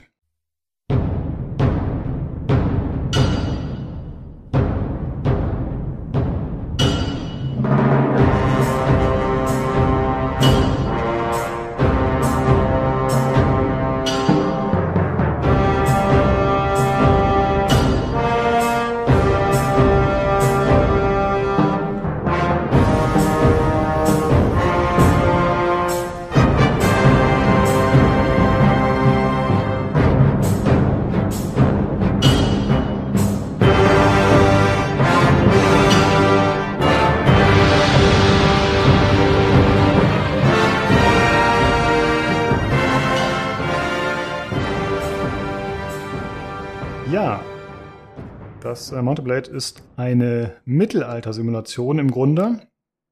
Äh, und es hat verschiedene Ebenen. Es gibt eine Strategiekarte und es gibt Actionkämpfe, beziehungsweise generell eine Welt, in der man sich bewegen kann, als ja, mit seinem 3D-Charakter. Und das äh, kommt vom türkischen Entwickler Tail Worlds Entertainment und ist seit 2020 im Early Access gewesen. Ich hatte es mir auch damals schon mal angeschaut. Aber ich habe mir ja vorgenommen, keine Early Access Spiele mehr zu kaufen und jetzt ist es halt vor einer Woche oder so erschienen. Und ich habe es mir erst noch zwei Tage angeschaut, weil ich mir so ein bisschen unsicher war, ob ich es mir holen soll, weil es halt doch äh, ein bisschen abschreckend ist und jetzt nicht unbedingt äh, optisch eine Augenweide. Aber dann habe ich irgendwie, ja, weiß ich nicht, bestimmt zehn Stunden Stream oder so geschaut oder vielleicht sogar 20. Und dann habe ich mich dazu entschieden, okay, das äh, hole ich mir jetzt. Und ich bereue es nicht, so viel schon mal vorab. Äh, das Ganze entsteht äh, oder basiert auf einer hauseigenen Engine. Und das ist ganz kurios, weil ich habe versucht rauszufinden, welche Engine ist das. Und ich habe es nicht rausgefunden. Ich habe äh, irgendwie, dann habe ich einen Artikel gefunden von einem der Chefentwickler. Und der redet halt auch immer von ihrer Engine, aber der sagt einfach nie, welche Engine das ist. Ja, also der hat immer gesagt, hey, unsere blablabla Engine, sondern immer nur, ja, unsere Engine ist super. Ja, keine Ahnung, wie die heißt, aber es äh, ist anscheinend die gleiche, auf der auch ihre anderen Spiele entschieden sind. Äh, zum Beispiel das Warband ist, glaube ich, deren letztes Mountain Blade Game. Ich muss sagen, ich habe noch keins von den Spielen gespielt vorab, also von den anderen äh, Mounted Blade Games. Ich habe, glaube ich, mal das allererste Mounted Blade ausprobiert gehabt. Hm. Und es könnte sein tatsächlich, dass das ein Spiel war, was ich dann im Tutorial abgebrochen habe, wo ich gerade drüber nachdenke. Ähm, also es hat, das erste Mountain Blade war noch, ähm, das hatte, glaube ich, wesentlich weniger Strategieanteil, sondern war mehr wirklich einfach eine äh, ja, da, da bist du einfach in Ego-Perspektive, glaube ich, da umgelatscht und äh, keine Ahnung. Ich bin nur so weit gekommen, dass ich irgendwie gelernt habe, mit dem Knüppel zuzuschlagen und dann hatte ich eigentlich schon keinen Bock mehr. Ich, äh, ich habe ich hab heute extra nochmal das Bannerlord ausgepackt, das ist der Vorgänger von, äh, nee, gar nicht wahr, Bannerlord, äh, Warband ausgepackt, das ist der Vorgänger von Bannerlord, ne? Quasi äh, sehr ähnlich, aber mit äh, DirectX 9 Grafik noch und weiß nicht, elf Jahre alt oder mehr? Hm, elf Genau. Jahre, ja. Ja, ja. Ähm, sehr rudimentär von der Grafik her, aber ähm, das, ich, ich habe das schon mal wie ausgepackt gehabt, da habe ich das meine Erfahrung die gleichen wie bei Tobi, Tutorial angemacht, mit einem Stock rumgehampelt, ausgeschaltet. Ne? Diesmal kam ich ein bisschen weiter, da habe ich das Tutorial durchgemacht und äh, bin immerhin so losgezogen in die Welt, nachdem ich einen Startquest bekommen habe, suchte fünf Leute, kam in ein Dorf rein, ähm, dort hat bat mich der Dorfälteste, die Leute zu schulen im, im Kampf, weil die von immer von Banditen überfallen werden. Habe dann fünf Bauern verdroschen mit Stöcken. Das war die Ausbildung. Dann ähm, hieß es, die sind bereit. Dann kamen die Banditen und dann waren alle tot. Jo. Die Banditen nicht, die Bauern. Aber das ist eine traurige Geschichte. Ja, also so gesehen, ich überlege gerade, ob ich weitermache. Das war schon so kurios, das war schon irgendwie witzig. Du hast ja die so, Bauern du- nicht ordentlich genug zusammengehauen. Ja, man muss härter zuschlagen, damit sie besser werden. Ist klar. Also, falls es dich interessiert, kannst du ja bei Family Share das äh, Bannerlord ausprobieren, wenn ich es dann mal irgendwann weglege, sozusagen. Weil aktuell hänge ich ja noch mittendrin, aber Ach so, also meinst du Montag? ja, zum Beispiel. Ja, gut, ich hatte jetzt diese Woche Urlaub. Ich habe es quasi wie nie nix gemacht. Äh, die Christina, ich habe äh, die Nacht zum Tag gemacht. Ich habe mich da ja ihrem Beispiel angenommen sozusagen und deswegen habe ich auch sehr viel spielen können tatsächlich. Denn ich habe bisher schon 33 Stunden gespielt, äh, Ui. was ich lange nicht mehr hatte, dass ich in ein Spiel so viel Zeit versenkt habe innerhalb äh, doch recht kurzer Zeit. Und ja, das äh, macht sehr viel Spaß. Ich habe mal nachgeschaut, also wenn man die Main Story durchspielen will, laut How Long to Beat dauert 36 Stunden. Aber es gibt auch Leute, die dann irgendwie auf so 101 Stunden geschrieben haben, die sie gespielt haben. Also natürlich nicht nur die Main Story, sondern äh, man kann zum einen über die Main Story hinaus spielen und zum anderen kann man sich natürlich auch vorher die Zeit vertreiben. Ich habe bisher irgendwie vier Sachen der Main Quest gemacht oder so vier Missionen oder fünf.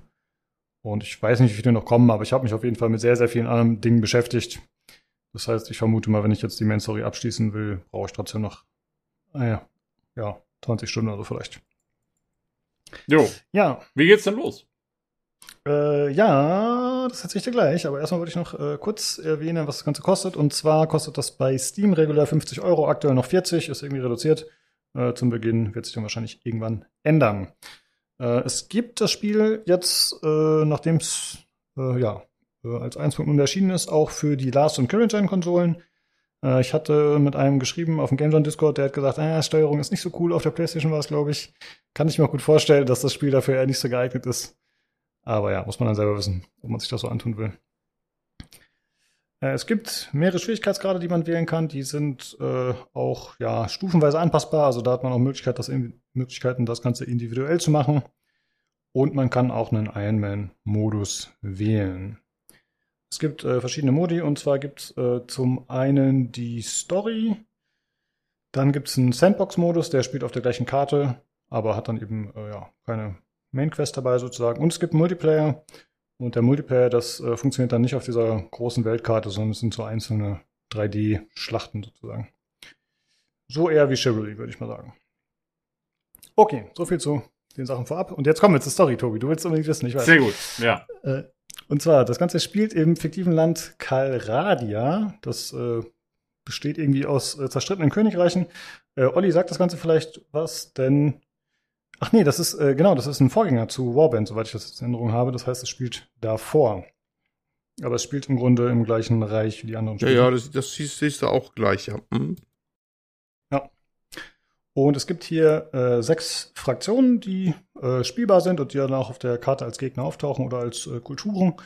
Und die sind auch inspiriert von echten Kulturen, allerdings ist das eher so ein Mischmasch, sag ich mal.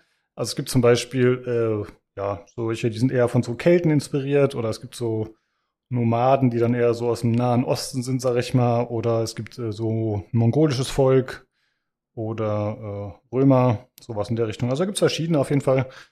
Und äh, die unterscheiden sich dementsprechend von den Einheiten, die sie haben, von dem Aussehen vor allem und von den Möglichkeiten, die sie haben. Sie haben auch verschiedene Boni, also man wählt halt zu Anfang vor der Charaktererstellung erstmal aus, okay, zu welcher Fraktion gehöre ich denn? Und was bringt mir das? Also ich habe mich für die Ase-Reihe entschieden. Die haben da zum Beispiel, das ist dieses äh, Nomadenvolk, sag ich mal. Und die haben dann zum Beispiel einen Bonus darauf, wenn die Karawanen richten, dann ist das Ganze günstiger zum Beispiel. Und die haben auch jeweils äh, positive und negative Aspekte, die dann auch da angemerkt sind.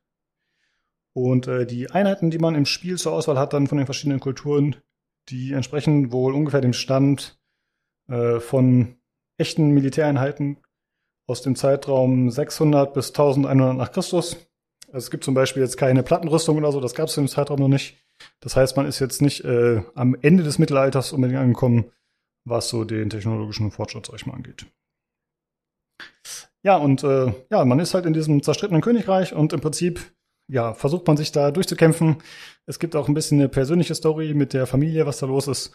Und im Prinzip geht es einfach darum, den eigenen Clan Stärke wieder zu verschaffen und äh, aufzusteigen. Und am Ende vermutlich die Welt zu unterjochen, würde ich mal sagen, dass das äh, das Endziel sein wird. Äh, zumindest kann man das machen. Man kann natürlich auch nur die Main Story beenden. Ich weiß nicht, was die da genau von einem wollen. Ja, und äh, es geht los mit der Charaktererstellung. Äh, Im Prinzip ist das Ganze ein Rollenspiel, denn es hat ein Level-System wie Elder Scrolls. Das heißt, ne, wenn man bestimmte Fähigkeiten anwendet, wird man darin besser und levelt die auf. Äh, man hat sechs Attribute zur Auswahl, also sowas wie, äh, keine Ahnung, ich habe jetzt nicht aufgeschrieben, sowas wie Stärke, Intelligenz, Ausdauer, solche typischen Geschichten halt. Und die werden mit der Zeit automatisch gelevelt. Also man kann dann äh, Punkte verteilen tatsächlich da auch. Und man hat dann je Attribut drei Fertigkeitenbäume. Also zum Beispiel hat man bei Stärke sowas wie Zweihand oder wie äh, Lanzenwaffen oder Einhand. Und da ist dann halt so ein bisschen verteilt. Es gibt zum Beispiel, ich habe jetzt nur ein paar aufgeschrieben hier, es gibt Wurfwaffen, es gibt äh, Fährtensucher, also so Scout-Fähigkeiten, Sanitäter oder Händler. Also da gibt es verschiedene Möglichkeiten, wie man sich aus, ja, ausdifferenzieren kann. Und das ist auch recht frei, muss man sagen. Also das finde ich ziemlich cool. Dass man, wie gesagt, das ist eine Simulation, man kann halt machen, was man will, so mehr oder weniger. Und man hat noch äh, für jede dieser Unterfähigkeiten hat man noch äh, so Perks. Das heißt, wenn man jetzt, keine Ahnung, wenn ich ganz viel äh, zum Beispiel mit einer Lanze kämpfe, dann kriege ich äh, nach einer Zeit auch da wieder einen Stufenaufstieg und da kann ich da zum Beispiel auswählen zwischen meine Lanze macht 10% mehr Schaden, äh, wenn ich auf dem Pferd sitze oder meine Lanze ist besser gegen andere Reiter geeignet oder so. Da gibt es halt dann immer verschiedene Möglichkeiten. Da kann man halt gucken, okay, was macht hier Sinn im Zusammenspiel mit meiner Armee. Also es sind nicht immer nur Fähigkeiten, die auf den Helden bezogen sind, sondern es sind dann auch so globale Sachen. Und dann versucht man sich halt äh, sinnvoll ein Bild zusammenzubasteln. Aber ich muss zugeben, das ist schon ganz schön viel. Also man startet halt im Spiel und äh, da ist man noch nicht so hochlevelig, aber man hat auch ein Familienmitglied dabei. Und da hat man den Bruder dabei und dann habe ich, als ich den das erstmal ausgewählt habe, der ist halt ein Partymitglied, habe ich festgestellt, okay, der hat halt einfach irgendwie, ich sag mal, so, was weiß ich, 20 Punkte zu vergeben und dann musste ich halt irgendwie auch 50 Perks oder so auswählen. Ja. Und das war schon ganz schön erschlagend am Anfang. Also das war so ein bisschen das wie dieses Tutorial, was halt so viel ist so. Ja. Äh, das war ein bisschen too much tatsächlich. Aber gut, habe ich hattest du wenigstens, hattest du eine gute Idee, äh, was so Sinn macht? Weil, ich weiß nicht, das ist für mich immer einer der größten Probleme, wenn ich am Anfang so viele Punkte verteilen soll, obwohl ich noch keine Ahnung habe, wie das Gameplay eigentlich ist. Hm. Ähm, weißt du, dann, dann weiß ich nicht genau, worauf ich die jetzt verteilen soll, weil ich halt nicht weiß, was eigentlich wirklich Sinn macht und was keinen Sinn macht und so. Oder ging das da ganz gut? Naja, dadurch, dass ich schon so viel Stream geschaut hatte zu dem Spiel, weil ich mir unsicher war, ob ich es kaufen Aha. soll, Ja. hatte ich schon einen ganz guten Überblick und das war dann ganz gut. Ähm, es ist so, dass man, wie gesagt, mein Bruder ist zum Beispiel dann ein Partymitglied im Spiel und der kann dann auch eine eigene Gruppe leiten oder kann halt in zum Beispiel als Gouverneur eingesetzt werden. Also gibt es verschiedene Funktionen, komme ich später noch ein bisschen zu. Mhm. Und deswegen ist manchmal ein bisschen unklar, okay, wenn er, wenn ich ihn jetzt auf diese und diese Position setze, kann ich dann immer die Boni anwenden, die er bekommen hat. So, das ist immer so ein bisschen unklar. Das wird da zwar beschrieben, ob das jetzt zum Beispiel äh, auf Party bezogen ist oder ob das äh, als Gouverneur ist oder so, aber das ist anfangs so ein bisschen unklar. Deswegen weiß ich jetzt nicht, ob ich da immer optimal ausgewählt habe. Das geht wahrscheinlich noch besser. Aber naja, ist dann halt so. Das ist schon okay für mich. Äh, genau, ich wollte noch ein bisschen erzählen zu meinem Charakter, zu der Hintergrundstory sozusagen, also beziehungsweise zu der Erstellung. Man kann natürlich den äh, anpassen, optisch so ein bisschen. Äh, ich muss zugeben, das habe ich gar nicht groß ausprobiert, hätte ich vielleicht noch mal machen sollen für den Podcast. Ich habe einfach auf Random, Random, Random geklickt und fertig. Ich hatte äh, keine Lust, ich war zu faul dazu. Ich habe auch den Namen einfach auf Random gelassen. Das Thema hatten wir letztens auch schon im Podcast. Mittlerweile habe ich da oft keine Lust mehr drauf. Und äh, dann ist es aber ganz cool, wenn man dann an die Attributsverteilung geht, dann ist es ein bisschen, wie es auch in Fallout 4 zum Beispiel war. Also, dass du halt so ein bisschen äh, Background-Story auswählst. Ne? Also zum Beispiel kommt dann äh, dein Charakter entspringt einer Familie von. Und dann hast du halt irgendwie so sechs Sachen zur Auswahl, keine Ahnung, von, was weiß ich, äh, von äh, gekonnten Bogenschützenreitern oder von äh, Gelehrten oder so und so. Und dann kannst du halt irgendwas auswählen und dann siehst du halt unten auch immer die Auswirkungen, auf welche Attribute sich das auswirkt. Und dann musst du da, ich weiß nicht, so sechs Sachen oder so auswählen nach und nach. Und dann wird halt dein Charakter dementsprechend äh, erstellt, sag ich mal. Ich glaube, das wirkt sich dann nicht im Sinne von einer Story oder so nochmal aus. Ich glaube, da geht es dann tatsächlich nur um die Attributsverteilung zum Start. Aber ich fand das ganz nett, weil das so ein bisschen so ein, ein Gefühl für den Charakter gibt. Das hat mir gefallen. Und das beeinflusst auch die Startausrüstung, die man hat, so ein bisschen. Das fand ich ganz nett. Äh, ja, ich habe meinen Charakter so ein bisschen so gespielt. Im, im Spiel habe ich so ein bisschen Roleplay angewandt, in dem Sinne, dass ich gesagt habe, okay, ich gehöre zu diesem Asra, ich bin halt quasi bei denen im, im Clan, in diesem Nomadenvolk und ich versuche mich auch äh, an die zu halten und mit denen zusammenzuarbeiten. Also man kann halt auch theoretisch auf der ganzen Welt äh, sich ausbreiten direkt oder, oder mit, keine Ahnung, ich hätte jetzt auch mit den Imperialen zusammenarbeiten können, aber das wollte ich halt nicht. Und ich habe äh, deswegen auch ein bisschen wahrscheinlich äh, Gameplay Mali in Kauf genommen, weil man kann halt zum Beispiel auch äh, Einheiten von anderen Völkern äh, zum Beispiel akquirieren. Das habe ich nicht gemacht. Ich habe halt gesagt, ich äh, spiele erstmal mit meinen Leuten, Mhm. sozusagen. Ja. Fand ich ganz nett. Ähm, Und damit bist du jetzt auch gut durchgekommen, so. Also so viel Rollenspiel ist dann schon mal drin, dass man sagen kann. Gut. also bisher geht's klar. Ich, also ich weiß ehrlich gesagt gar nicht, ob es große Auswirkungen hat. Also ich, es könnte sein, dass es äh, Auswirkungen auf die Moral hat. Es gibt halt ein Moralsystem bei den Truppen. Und ich glaube, die mögen das nicht so, wenn die zusammengemischt werden mit anderen unbedingt, die nicht dazugehören.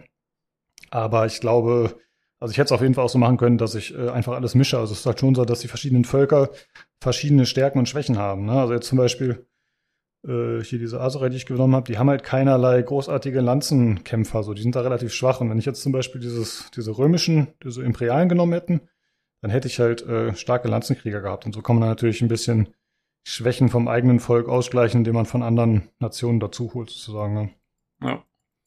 Aber Okay. bisher war es noch kein Problem im Sinne von Schwierigkeitsgrad. Ach so, genau. Schwierigkeitsgrad, ich spiele auf dem schwierigsten Schwierigkeitsgrad auf Bannerlord. Und das Mhm. ist tatsächlich äh, bis auf gewisse Startschwierigkeiten kein Problem bisher. Äh, aber da erzähle ich gleich nochmal zu. Ich überlege gerade, wahrscheinlich ist es sinnvoll, wenn ich erst ein bisschen die Mechanik erkläre. Genau, ich erzähle am Ende nochmal aus dem Schwierigkeitsgrad, inwieweit das vielleicht ein bisschen komisch gelöst ist. Genau, dann äh, zum Gameplay, zum Kern des Ganzen.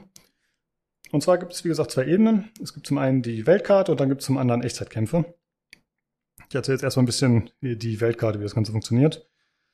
Ähm, das ist auch in Echtzeit. Man kann auch jederzeit pausieren, die Echtzeit. Aber das äh, funktioniert so, dass wenn ich mich bewege, nur dann bewegt sich die KI auch. Das heißt, wenn ich stillstehe, dann passiert bei denen auch nichts. Das ist eigentlich ganz cool, weil es gibt einem halt die Möglichkeiten, jederzeit sich alles in Ruhe anzugucken äh, und alles zu justieren und so, was man machen muss. Und dann kann man einfach weiterspielen. Und man hat jetzt nie, muss jetzt nie Sorge haben, dass einen auf einmal Leute angreifen, wenn man gerade äh, nichts macht, sozusagen. Das ist eigentlich ganz entspannt. Pass auf, am Ende vom Spiel kommt dann einer super hot. das wäre ein kleiner Schock, muss ich sagen. Aber ähm, ja, es Ähm, gibt, äh, Aber das, das klingt ja eigentlich nach einem ganz guten, sag mal, äh, so Mittelweg zwischen Echtzeit und, und quasi rundenbasiert, so ungefähr. Das ist Ja, so ein, fand ich auch. So ein Mittelding eigentlich. Ich habe, glaube ich, noch nie ein Spiel gespielt, das das System anwendet. Also ich kann mich nicht erinnern. Also im Grunde ist es halt auf der Weltkarte so ein bisschen, kann man sagen, wie ein Heroes of Might and Magic. Mhm. Aber ja, man hat halt, äh, man macht immer alles gleichzeitig und das ist irgendwie ziemlich entspannt tatsächlich. Man hat natürlich auch dementsprechend keine Wartezeiten, wie man es sonst in so rundenbasierten Dingern hat. Ja, genau. Wenn die. KI dann anfängt zu rechnen, also das macht ja alles parallel. Ja. Ähm, was ziemlich cool ist an der Weltkarte, muss ich sagen, dass man die stufenlos zoomen kann. Also man kann äh, tatsächlich ganz nah rangehen, dann sieht man auch wieder die Kurzgrafik ein bisschen besser oder man äh, zoomt halt komplett raus, dann hat man äh, quasi ja die Weltkarte. So, das ist ziemlich äh, gut gemacht. Funktioniert ganz gut. Ähm, ja, es gibt verschiedene Ressourcen, mit denen man arbeiten muss. Äh, zum einen Gold äh, und zum anderen Nahrung.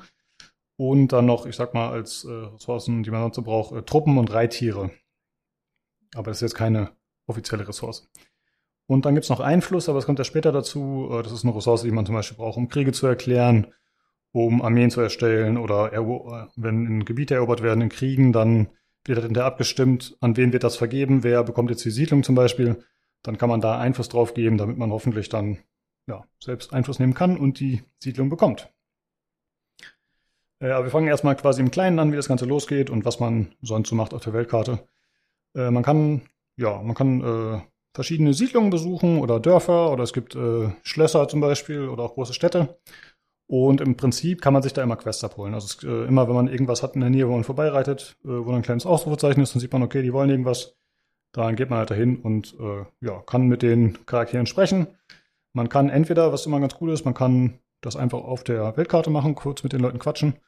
Oder man kann halt immer auch die Dörfer tatsächlich besuchen. Also du kannst auch durch eine Stadt gehen, kannst dir da die verschiedenen Sachen anschauen, die es da gibt. Das ist alles äh, grafisch, ich sag mal, ja, nicht auf die neu- neueste Stadt der Zeiten. Das ist jetzt auch nicht super ausgearbeitet.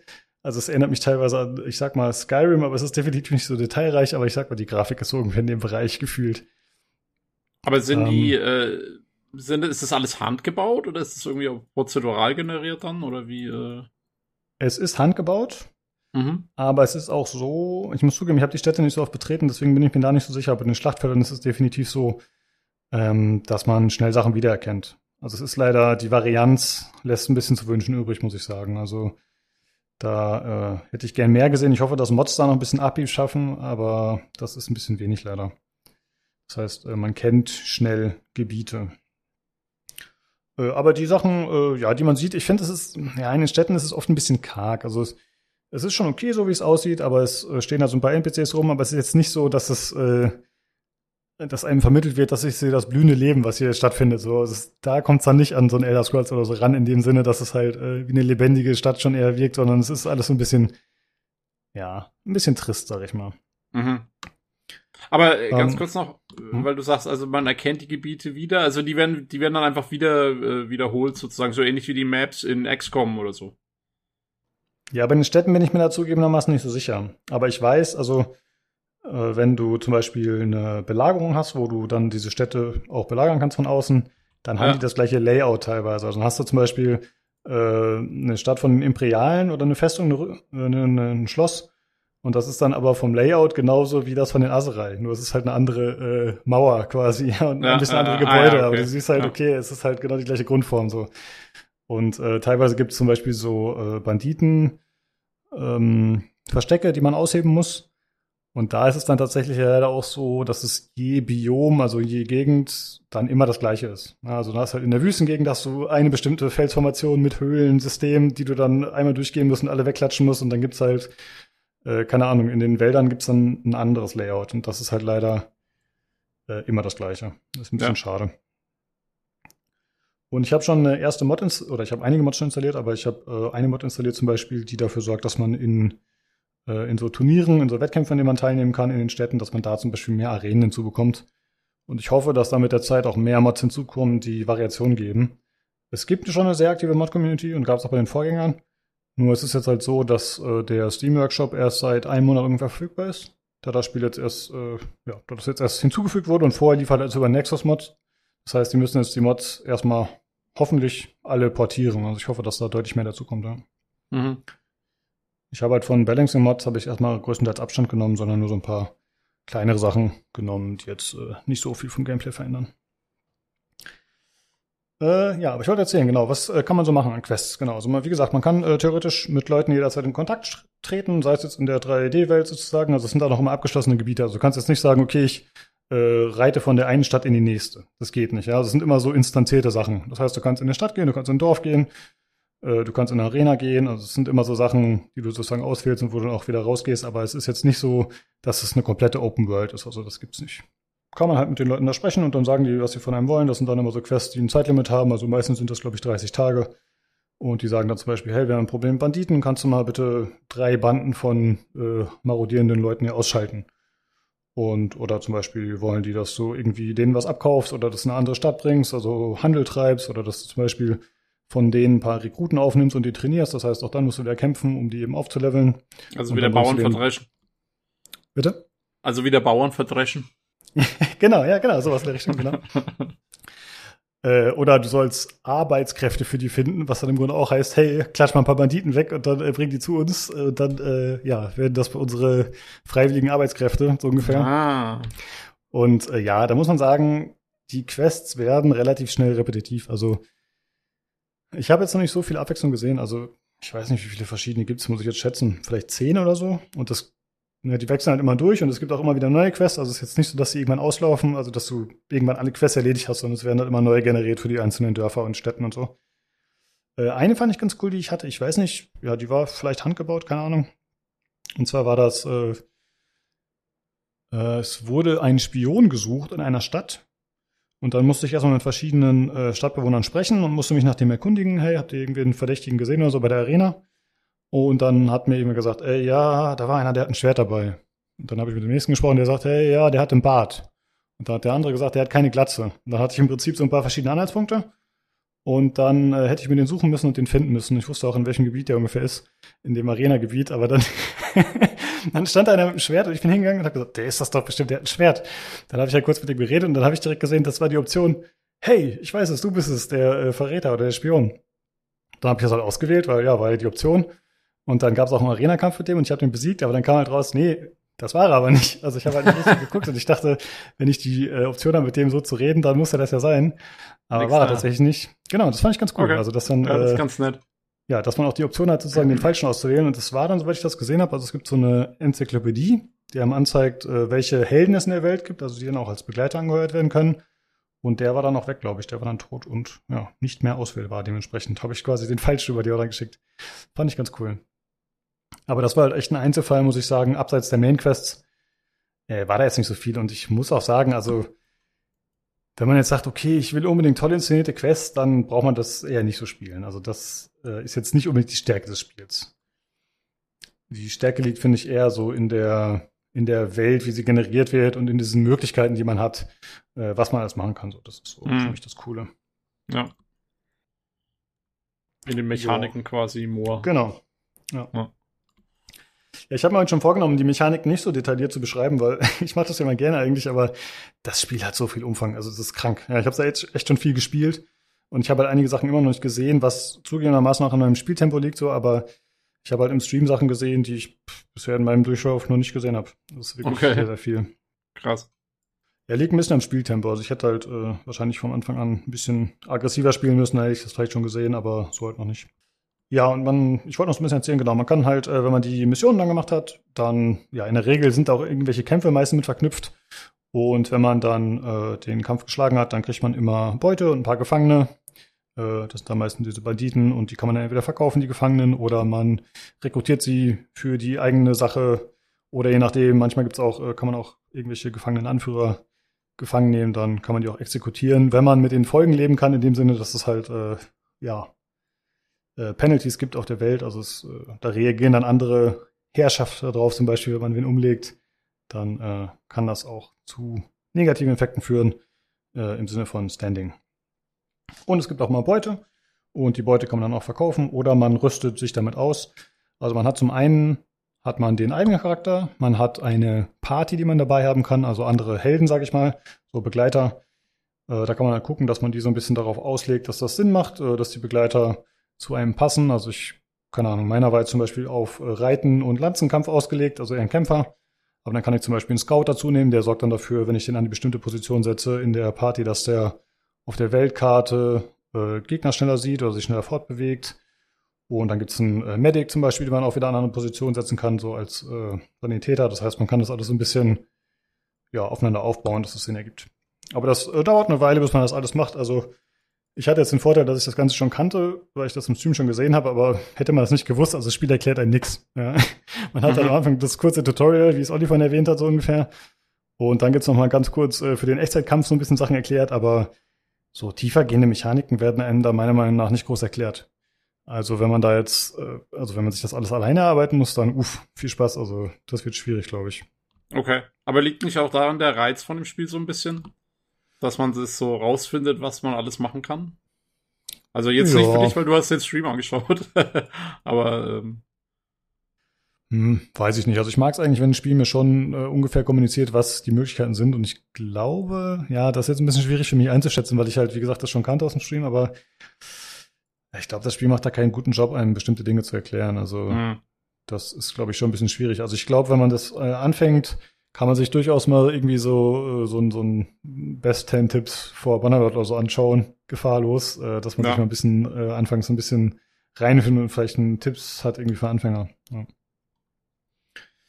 okay. Ja, ähm, diese ganzen, äh, genau, die ganzen äh, Gruppen, die sich auf der Weltkarte bewegen, die sieht man auch jederzeit, wenn die in einer bestimmten Entfernung sind. Also ich sehe dann zum Beispiel, äh, hier ist eine Gruppe von Banditen mit 17 Mitgliedern, also es ist ein bisschen wie bei äh, zum Beispiel Heroes of Might and Magic, dass man halt die Truppenstärke sieht und man sieht auch die Geschwindigkeit der Gegner. Das heißt, äh, normalerweise ist es so, wenn du dich auf eine kleinere feindliche Gruppe zubewegst, dann wird sie von dir weglaufen. Und äh, es ist meistens so, dass kleinere Gruppen ein bisschen schneller vor, sich fortbewegen, wenn sie jetzt nicht zu Fuß gegen Berittene sind oder so. Äh, das heißt, du musst sie entweder ein bisschen äh, sozusagen in die Enge treiben oder aber, ja, du sagst, okay, lohnt sich nicht, die zu verfolgen. Ähm, ja, genau. Äh, tut, tut. Äh, ansonsten, wenn man bestimmte Aktionen durchführt, also wenn man Quests äh, abschließt, wenn man daran scheitert, wenn man sie vielleicht für einen erledigt, aber der andere dadurch einen Nachteil hat, irgendein Dorfbewohner oder so, dann wirkt sich das immer auf den Ruf aus. Und äh, ein positiver Ruf ist gut dafür, dass man neue Truppen rekrutieren kann. Also man kann prinzipiell in jedem Dorf Truppen rekrutieren oder in jedem Stadtgebiet oder so, was man betritt. Aber wenn man einen guten Ruf hat, kann man bessere Truppen rekrutieren. Ansonsten muss man die halt händisch leveln durch Kämpfe und dann nochmal extra dafür bezahlen. Und äh, ist natürlich praktischer, wenn man direkt die zwar teureren, aber wenn man die Einheiten direkt kaufen kann. Gerade in Kriegszeiten oder so, wenn man schnell auffrischen muss, dann ist es natürlich cooler, wenn es schneller geht. Äh, man kann auch für die Quest Begleiter abstellen, das finde ich tatsächlich ziemlich cool. Also man kann sagen, äh, ja, ich würde die Quest machen, aber ich äh, gebe dir dafür hier meinen äh, Willi an die Hand, der macht das und der nimmt noch 15 Leute mit. Und dann ist er halt irgendwie vier Tage weg oder so, dann gibt's dann noch mal eine gewisse Chance, dass er die Quest verkackt, also dass halt, äh, dass er dabei ja, verwundet wird oder so ähnlich. Aber prinzipiell kann er das für einen machen und das ist schon eine ganz nette Geschichte, dass man halt die Möglichkeit hat, auch so Sachen zu erledigen. Und prinzipiell kann man halt den anderen Fraktionen auch beitreten als Söldner oder ihnen später sozusagen komplett beitreten, dass man dann halt äh, auch äh, Kriege mit denen gemeinsam führt und so. Ja, das ist erstmal so Weltkarte, so ungefähr. Habt ihr dazu Fragen oder soll ich direkt weitermachen mit den Kämpfen? Nee, also das Ganze klingt ja jetzt tatsächlich wie so ein Heroes of Might and Magic Ding eigentlich. Ne? Sehe ich das einigermaßen Ja. richtig oder? Ja, doch, kann man, kann man schon damit vergleichen, tatsächlich so ungefähr, ja. Ja.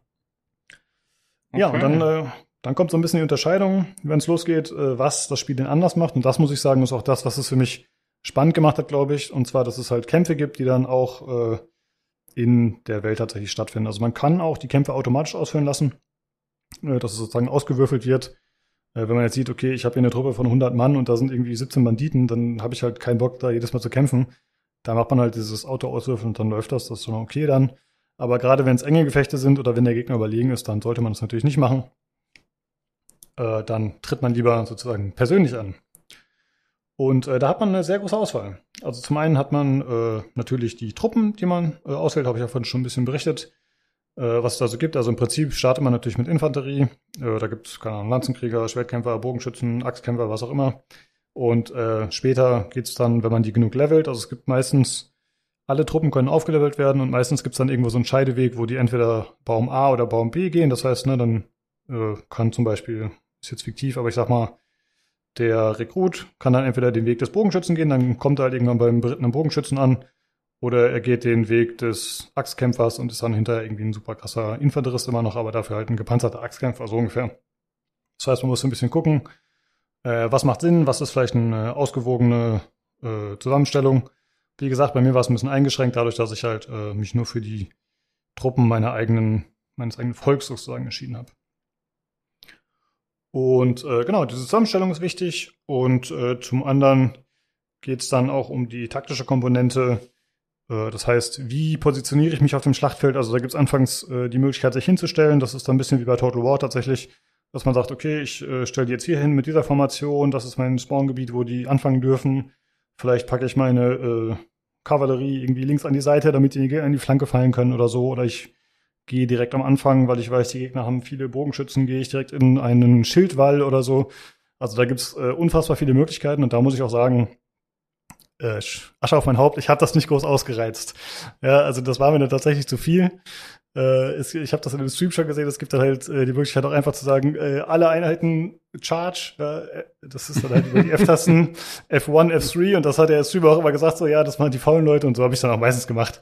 Also ich, äh, Du warst quasi zugeben- der Typ, du warst quasi der Typ in Braveheart, der hinten sitzt und dann so warte, so, schick doch die Iren. ja, so ungefähr, genau. Ja, also äh, ähm, man kann halt auch dann, also man kann dann in First Person oder Third Person ist man auf dem Schlachtfeld auch in Echtzeit und nimmt da teil an den Kämpfen. Und dann kann man auch währenddessen, während man auf dem Pferd sitzt, sagen, okay, ich drücke jetzt hier die F-Taste, dann wähle ich aus äh, entweder alle oder ich sage, okay, ich will nur die berittenen Bogenschützen, dann drücke ich F1, dann drücke ich 4, dann drücke ich F3 für nach vorne oder was auch immer. Und äh, die Zeit äh, wird auch verlangsamt, während man das macht, also während man dann reitet oder so. Das heißt, es ist theoretisch noch gut steuerbar. Aber ich muss sagen, ich habe mir diese ganzen Sachen nicht eingeprägt und ich finde, das Interface ist da auch nicht optimal. Also es ist, äh, ich hatte mit Philipp ein bisschen drüber gesprochen, hier Elster von Discord. Äh, er meinte, er hat da keinerlei Probleme mit, er war da sehr zufrieden. Äh, oder zufrieden, sag ich mal. Und äh, ich habe ein bisschen Probleme gehabt. Aber ich habe zum Beispiel gesehen, es gibt eine Mod, die einen besseren RTS-Modus hinzufügt. Also, dass du äh, anscheinend mehr so ein bisschen so Richtung Echtzeitstrategie gehst äh, mit der Steuerung. Und die habe ich noch nicht ausprobiert, aber das wäre zum Beispiel was, was ich mir dann anschauen könnte. Und äh, wenn man größere Gefechte hat, also man hat halt teilweise auch, tritt man anderen Armeen bei und so, dann kann man auch sagen, hey, ich gebe die Kontrolle ab. AI-Commander, du kümmerst dich drum und ich mache mein eigenes Ding. Das habe ich dann auch gemacht. Aber da Mhm. muss man natürlich auch damit leben, dass die KI natürlich auch teilweise dumme Aktionen bringt. Ne? Also wenn man das jetzt selbst alles händisch und gut steuern würde, dann wäre es wahrscheinlich effektiver und besser. So, ne? Weil es macht natürlich äh, wenig Sinn, irgendwie die Reiter in die Lanzenträger zu schicken oder so. Ne? Das typische Steinschere-Papier-Prinzip. Da muss man ein bisschen gucken, wie man das macht. Aber bisher bin ich meistens noch ganz gut klargekommen. Also das finde ich eigentlich krass, weil, äh, also, du hast ja jetzt schon einige Systeme genannt, wo du so gemeint hast, so ja, das habe ich jetzt nicht wirklich so hundertprozentig ausgereizt oder auf das hatte ich eigentlich keinen Bock und hier könnte man doch irgendwie eigentlich was wesentlich besser machen und bla bla. Und äh, du scheinst da trotzdem auf dem höchsten Schwierigkeitsgrad gut durchzukommen.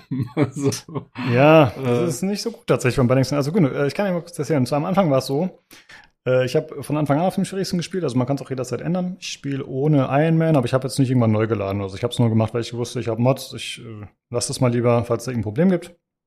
Aber es äh, hat eigentlich alles ganz gut funktioniert und ich habe dann auch nie neu geladen. Und am Anfang war es so, dass ich mich in eine komische Ecke manövriert habe. Und zwar äh, anfangs sind Banditengruppen durchaus noch eine ernsthafte Bedrohung. Äh, keine Ahnung, das sind dann so, was weiß ich, 10 Banditen, 20 Banditen und wenn ich dann irgendwie eine Gruppe von sieben Kämpfern habe, dann ist es halt schwierig. Beziehungsweise dann ist es eigentlich schon auf verlorenen Posten und man selbst hat halt anfangs auch noch keine gute Ausrüstung, die muss man sich halt ein bisschen verdienen. Und dann war es so, dass ich irgendwie äh, verloren habe im Kampf und da wird man äh, von dem Gegner gefangen genommen. Und dann schleppt er ihn halt mit über die Weltkarte, irgendwo hin. Und ja, da haben die Banditen mich eine Weile mitgeschleppt und dann irgendwann lassen die einen gehen und dann war ich froh, okay, jetzt kann ich weg und da kam halt die nächste Banditengruppe und hat mich eingecasht und da wurde ich irgendwie viermal hin und her geschleppt, äh, beziehungsweise habe vielleicht noch ein, zwei Kämpfe verloren und ich war halt komplett pleite. Und da waren noch alle meine Truppen weg. Ja, und dann äh, saß ich da irgendwie. Ich wusste nicht, wie ich an neues Geld kommen konnte, weil ich konnte ja keine äh, Banditen bekämpfen, weil ja, ich war halt ein Typ, ganz alleine und schlecht ausgerüstet. Und äh, dann habe ich versucht, an irgendwelchen Turnieren äh, teilzunehmen, an so Kämpfen. Aber das Problem war, die sind so skaliert, dass äh, die Leute, die da teilnehmen, irgendwie bessere Rüstung haben. Also es ist jetzt nicht, dass sie irgendwie das gleiche Level haben oder so vergleichbar wie ich, sondern das sind dort einfach irgendwelche Kämpfer aus der Welt. Und die haben dann irgendwie, weiß ich nicht, sieben Schläge von mir ausgehalten oder so und haben mich aber mit zwei weggeklatscht. dann hätte ich halt perfekt spielen müssen. Das habe ich einfach nicht geschafft. So. Äh, denn das Spiel hat äh, ein aktives Blocksystem. Ist ein bisschen wie bei For Honor, glaube ich. Also, dass du halt wirklich äh, in die Richtung drücken willst bei dem Block, den du machst, dass du äh, tatsächlich den Block triffst. Also du musst ja halt gucken, okay, von wo schlägt der Gegner, wie blocke ich das? Und äh, ja, das hat's sehr schwierig gemacht für mich. Da kam ich auch nicht so gut mit klar. Man kann aber auch einen Autoblock einstellen, also dass man quasi automatisch da einen Block, wo er schlägt. Das, da war ich mir dann auch zu fein für.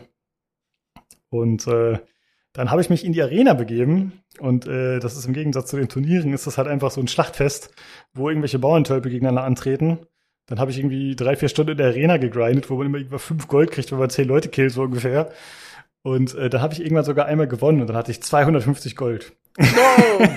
das war wow. Yay. Ich bin reich, genau. Dann konnte ich mir Truppen leisten und dann ging es auch wieder bergauf. Aber da war ich halt echt in so einem Bereich, wo ich dachte, okay, was soll man denn hier machen? ich hatte halt keine Chance mehr irgendwie. Und da habe ich mich so äh, rausgekämpft. Und das war aber tatsächlich das einzige Mal, äh, gut, das war auch schon dann tatsächlich anspruchsvoll, aber das war das einzige Mal, dass ich nicht genau wusste, okay, was mache ich denn jetzt? So, wie komme ich jetzt hier weiter und wie kommt man hier raus? Und das ist ja irgendwie scheiße gebalanced, habe ich mir gedacht. Und dann später ist es halt eher ins Umgekehrte äh, gelaufen. Und wie gesagt, da komme ich nochmal zu. Ähm, ja, genau, ich war bei den äh, Kämpfen. Genau, es gibt noch äh, Kommandantinnen, die man verteilen kann. Also man kann zum Beispiel sagen, hey, äh, mein Begleiter hier ist gut mit Bogen. Das heißt, der leitet äh, die Bogenschützengruppe und da kommen auch wieder so Perks zum Einsatz, ja, also die man anfangs vergibt. Das heißt, wenn man da irgendwie hat äh, 5% Schaden für die Gruppen in der Formation, dann äh, wäre der halt der Richtige, dass man den mit dem Bogenschützen zusammen verteilt oder so. Da gibt's dann halt Möglichkeiten. Aber auch da muss ich wieder sagen, okay, ob ich das so richtig ausgereizt habe, I don't know. Äh, dazu gibt's noch Kriegsmaschinen in den Kämpfen. Also es gibt halt Belagerungskämpfe als Verteidiger oder Angreifer. Das heißt, äh, da kann man dann auch Kriegsmaschinen bauen und die können theoretisch auch benutzt werden, aber das hat dann die KI gemacht und das war dann auch okay. Oder man muss halt zum Beispiel so Leitern aufstellen bei Belagerungsschlachten oder es gibt einen Rambock, der nach vorne geschoben wird, da kann man theoretisch auch mithelfen. Ich habe auch später gesehen, gibt's äh, diese riesigen Belagerungstürme, also da gibt's äh, coole Möglichkeiten auf jeden Fall. Und äh, ja, dementsprechend auch verschiedene Taktiken, die man einsetzen kann. Und ja, äh, man kann wie gesagt an den Kämpfen selbst teilnehmen oder muss man sogar und dann hat man die Möglichkeit in First oder Third Person zu kämpfen. Eigentlich bin ich ja immer ein großer Verfechter der First Person, aber hier muss ich sagen, habe ich mich äh, ein bisschen schwer damit getan, wenn man da auf dem Pferd irgendwie äh, mit gefühlten 120 km/h mit einem PS wohlgemerkt äh, irgendwie da schnell langreitet, dann äh, fand ich es so ein bisschen schwierig, Gegner zu treffen. Deswegen habe ich dann die Third Person gewählt. Das erschien mir ein bisschen leichter. Und äh, ja, dementsprechend, was man für Waffen auswählt oder was man anfangs für Perks und Skills gewählt hat, äh, beeinflusst das auch, wie man kämpft. Ähm, das heißt, ich habe, wie gesagt, so Lanzenwaffen gewählt. Äh, da ist es halt so, dass ich einfach nur versucht habe, schnell an den Gegnern vorbeizureiten und äh, ja, ihnen einen mitzugeben und dann wieder weg zu sein. Und ich habe äh, im Prinzip dann versucht, äh, immer längere Lanze zu finden. Also es war ja wieder so ein äh, Fallos-mäßiges Ding. Und zwar äh, habe ich dann immer festgestellt, okay, hier gibt es also, eine Lanze. Ja. Ja, ich wollte sagen, es ist doch gar nicht Phallus Freitag. genau, ja, es ist. Der war gestern, genau, ja. Und äh, da habe ich mir dann überlegt, okay, ich mache so ein bisschen so auf Makedonia quasi, ja, also Schild und dann einfach die, die längste Lanze, die ich finden kann und ich halte mir die Gegner einfach so vom Leib. So, das war so die Idee. Und dann habe ich bei irgendeinem Händler irgendwo gefunden, okay, hier gibt's einfach eine Lanze, die äh, 240 Zentimeter lang ist, also 2,40 Meter. Und ich war so, wow. Also das ist halt wirklich äh, noch viel krasser als das, was ich davor hatte. Da musste ich auch feststellen, die ging nicht mit dem Schild.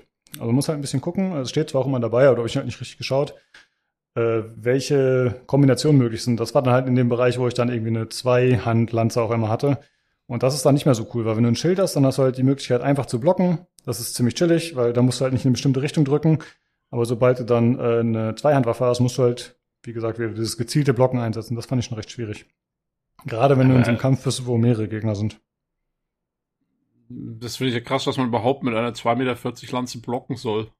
ja, stimmt, ja, stimmt schon, ja. Ähm, ja, und sonst gibt's halt, äh, ja, wie gesagt, es gibt Fernkampfwaffen, es gibt verschiedene Schlagwaffen. Es gibt leider keine Morgensterne, das äh, fand ich sehr schade. Also mit, warte mal, heißt der Morgenstern? Das Ding mit der Kette. Heißt, nee, Flegel, ne? Flegel, genau. Den gibt's leider nicht. So einen Morgenstern gibt's schon. Aber ansonsten gibt's echt eine coole Auswahl. Und es gibt auch, habe ich schon gesehen, Mods, die zum Beispiel mehr Rüstung und so reinbringen. Und ich denke mal, auch da wird's Waffenmods und so geben. Also da wird's wahrscheinlich noch einiges an Zeug geben. Und das ist schon cool, dass man da so viel auswählen kann. Und man muss auch dazu sagen, wenn man jetzt am Anfang was auswählt, das vielleicht nicht optimal war. Also ich habe dann halt festgestellt, okay, dieser zweihändige Kampf, das ist ziemlich schwierig wegen des Blockens. Und dann habe ich halt aber auch relativ schnell gemerkt, okay, dann gehe ich halt auf Einhandlanze und es geht halt auch klar. Also man, es ist jetzt nicht so, dass wenn man sich anfangs ein Bild zusammen zurechtlegt, dass man dann komplett darauf festgefahren ist. Man kann das Ganze halt auch noch äh, umstellen sozusagen und auch noch in anderen Bereich leveln und man kann die Sachen auch boosten. Also es gibt die Möglichkeit so, ich sag mal Bonuspunkte, so Lernpunkte zu verteilen. Dann heißt das, okay, dann kriegst du halt hier einen Bonus auf die Geschwindigkeit, wie du hier levelst in dem Bereich, in dem bestimmten. Und äh, ja, so habe ich da so ein bisschen mich jetzt weiter ausgebildet und das ist äh, ganz cool, das macht Spaß. Und äh, ja, die Kämpfe, die sind einfach äh, fantastisch, muss ich sagen, diese 3D-Kämpfe. Also wenn, ich habe ja gerade schon gesagt, wenn die nicht dabei wären, dann wäre es vielleicht so ein bisschen, dann wäre das Spiel mir, glaube ich, zu dröge tatsächlich. Mhm. Aber diese Gefechte ab und zu, die zwischendurch kommen, die sind halt einfach ziemlich, ziemlich cool und ziemlich äh, beeindruckend. Ähm, wollte ich eigentlich bei Grafiken so erzählen, aber erzähle ich jetzt, weil es einfach gerade so passt. Und zwar ist es so cool, ja. Also du kannst, äh, im Prinzip kannst du bis zu 1000 Einheiten darstellen auf dem Schlachtfeld. Also es gibt durchaus Kämpfe, die größer sind. Also es kann halt auch sein, dass du irgendwie zwei Armeen, die, was weiß ich, jeweils 1500 Leute haben oder so gegeneinander antreten. Das war bisher so bei mir das Höchste. Und es ist dann halt so, dass die äh, Einheiten dann nach und nach nachgeschickt werden. Also wenn dann halt eine gewisse Welle weggestorben ist, dann kommen halt welche nach, so Verstärkung. Aber das ist halt so cool, wenn anfangs sich äh, die Armeen sozusagen gegenüberstehen und dann aufeinander zureiten oder rennen, stürmen, was auch immer. Und äh, anfangs halt noch so ein bisschen Informationen, aber ganz schnell geht das Ganze natürlich in übelstes Chaos aus. Ich habe doch einige äh, Bilder gepostet in dem, äh, in dem Forums-Channel zum Spiel. Und das ist so cool, ja. Also keine Ahnung, äh, wenn sich dann äh, alles so ein bisschen gelegt hat, sozusagen der erste Kampf, und dann siehst du halt am Rand einfach die ganzen Leichen rumliegen und dann stehen da irgendwie, was weiß ich, 50 oder 100 Pferde einfach nur rum am Rand, weil die ganzen Reiter halt alle schon mittlerweile weg sind. Dann stürmt halt einfach ein Pferd an einem vorbei und das ist halt einfach alles super chaotisch und man kann jederzeit, muss ich sagen, super cool, kann man in den Fotomodus wechseln und äh, kann einfach jederzeit Bilder machen. Man kann auch auf der ganzen Karte rumfliegen. Also es ist jetzt nicht irgendwie wie in Cyberpunk, dass du nur innerhalb von 20 Meter von deinem Charakter was machen kannst oder 10, sondern du bist komplett frei mit dem Fotomodus. Und das finde ich auch ziemlich gut tatsächlich. Und äh, ja, die, die Gefechte sind einfach super brachial, super atmosphärisch tatsächlich. Also die ganze Zeit ist irgendwie Geschrei, es äh, fliegen Geschosse durch die Gegend. Es ist halt einfach die ganze Zeit irgendeine Dynamik drin und die Atmosphäre ist einfach super cool. Also das ist äh, wirklich sehr, sehr gut, so vom ganzen Design. Also trotz dessen, dass das Spiel jetzt nicht unbedingt die beste Grafik hat, ist es halt einfach eine sehr, sehr dichte Atmosphäre und es macht einfach Spaß, da, da äh, rumzureiten und zu kämpfen. Und selbst wenn man dann äh, mal selbst down geht, was durchaus passieren kann, also das passiert mir oft, dann ist man halt tot, aber man kann sich das Ganze immer noch äh, von außen anschauen, sozusagen, dann eben aus dieser freien Kameraperspektive. Man kann auch äh, die, Geschäft, äh, die Kämpfe dann beschleunigen, wenn man halt nicht warten will. Aber man kann sich halt äh, alles angucken und es ist wirklich äh, super cool. Sehr, sehr beeindruckend. Aber, äh, also das ging ja schon mal nicht schlecht.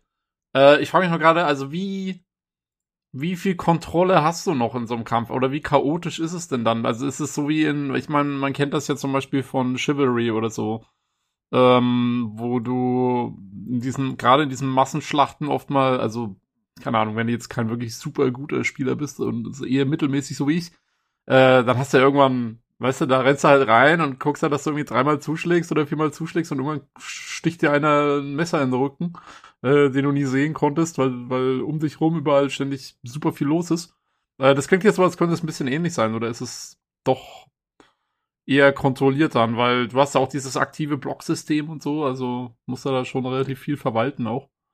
Ja. Also äh, ich hab's als, äh, also ich, wenn man als Infanterist spielen würde, dann gebe ich dir absolut recht. Äh, es ist aber halt so, je, also muss man natürlich nicht machen, aber eigentlich, wenn man später im Spiel voranschreitet, hat man bessere Einheiten und hat dann entsprechend auch äh, Leute auf Reittieren, aber vor allem ist wichtig, dass man selbst ein Pferd hat.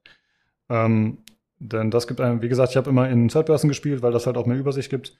Mhm. Oder größtenteils in Third Person. Und dann ist es halt im Prinzip so, dass du dir, also ich war da halt mit diesem F1, F3, ne, hat man Leute reingeschickt. Theoretisch hätte man denen auch irgendwie noch differenzierte Kommandos geben können oder sagen können, hier alle Reiter folgen mir zum Beispiel. Und dann geht man halt zum Beispiel in die Backline auf die Bogenschützen der Gegner oder so.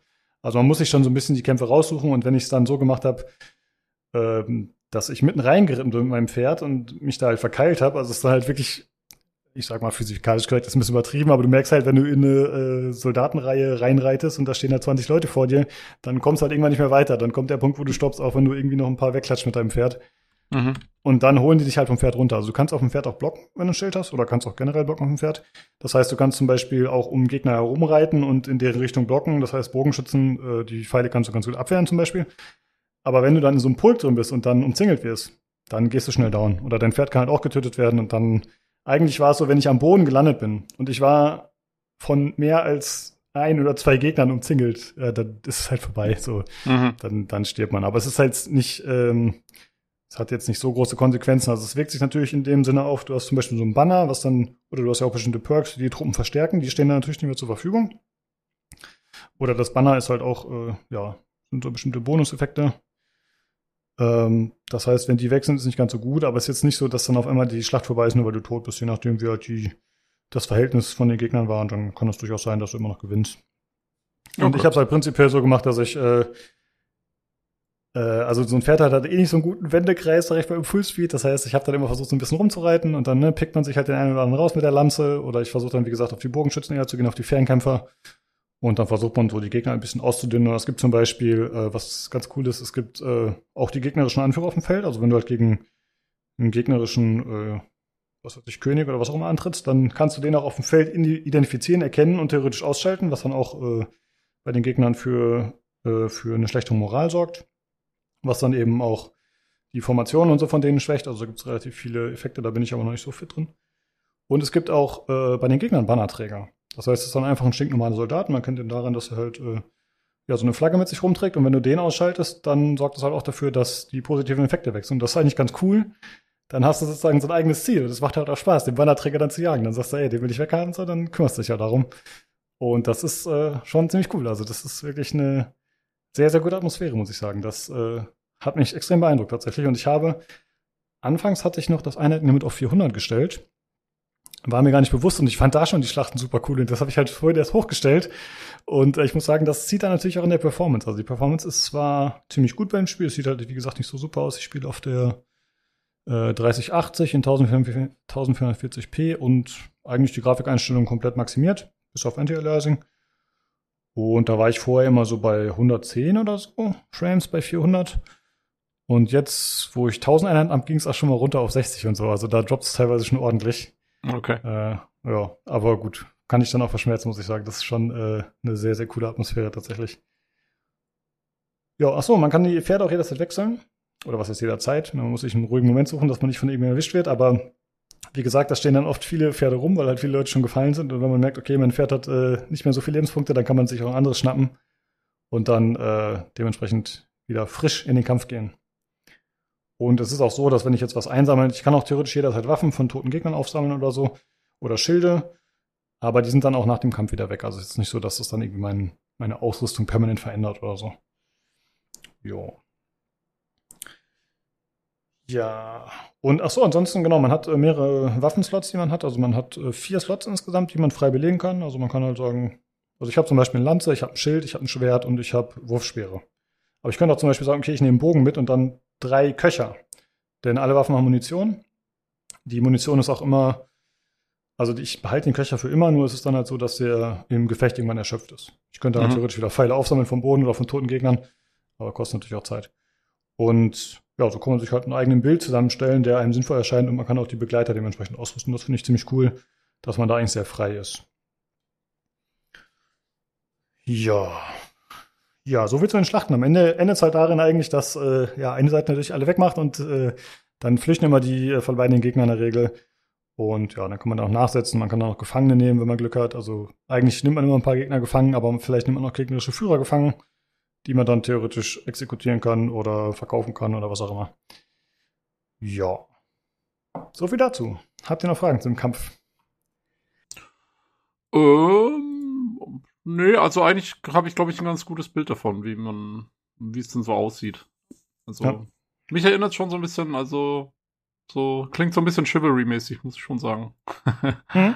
ähm, Ich muss sagen, mich hat äh, vom Gesamten an Crusader Kings erinnert. Also jetzt nicht speziell die Schlachten, sondern dieses Mhm. gesamte Overall, weil ich habe relativ viel über Crusader Kings 3 gehört und die Leute feiern das so und es gibt Dynastien und äh, irgendwelche Geschicke, Ränkespiel, bla bla und das gibt's hier im Prinzip auch alles gefühlt. Und äh, das finde ich tatsächlich ziemlich cool. Stimmt, da bin ich noch gar nicht drauf eingegangen. Ah, es gibt so viel.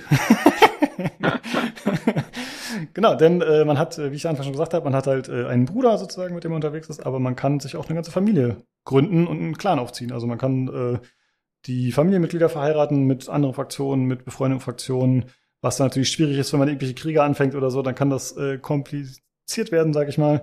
Man kann, äh, ja, man kann Nachfolgen zeugen und die dann auch wieder, äh, also die wachsen dann heran und dann kann man denen halt auch wieder Perks und so weiter geben und den Attribute zuteilen. Da kommt dann auch ab und zu mal wieder irgendwie so ein Pop-up, hey, äh, Kind Y ist 14 Jahre alt geworden und braucht mal wieder deine Guidance und dann gibst du dem wieder ein paar Sachen, die er sozusagen lernt oder sie.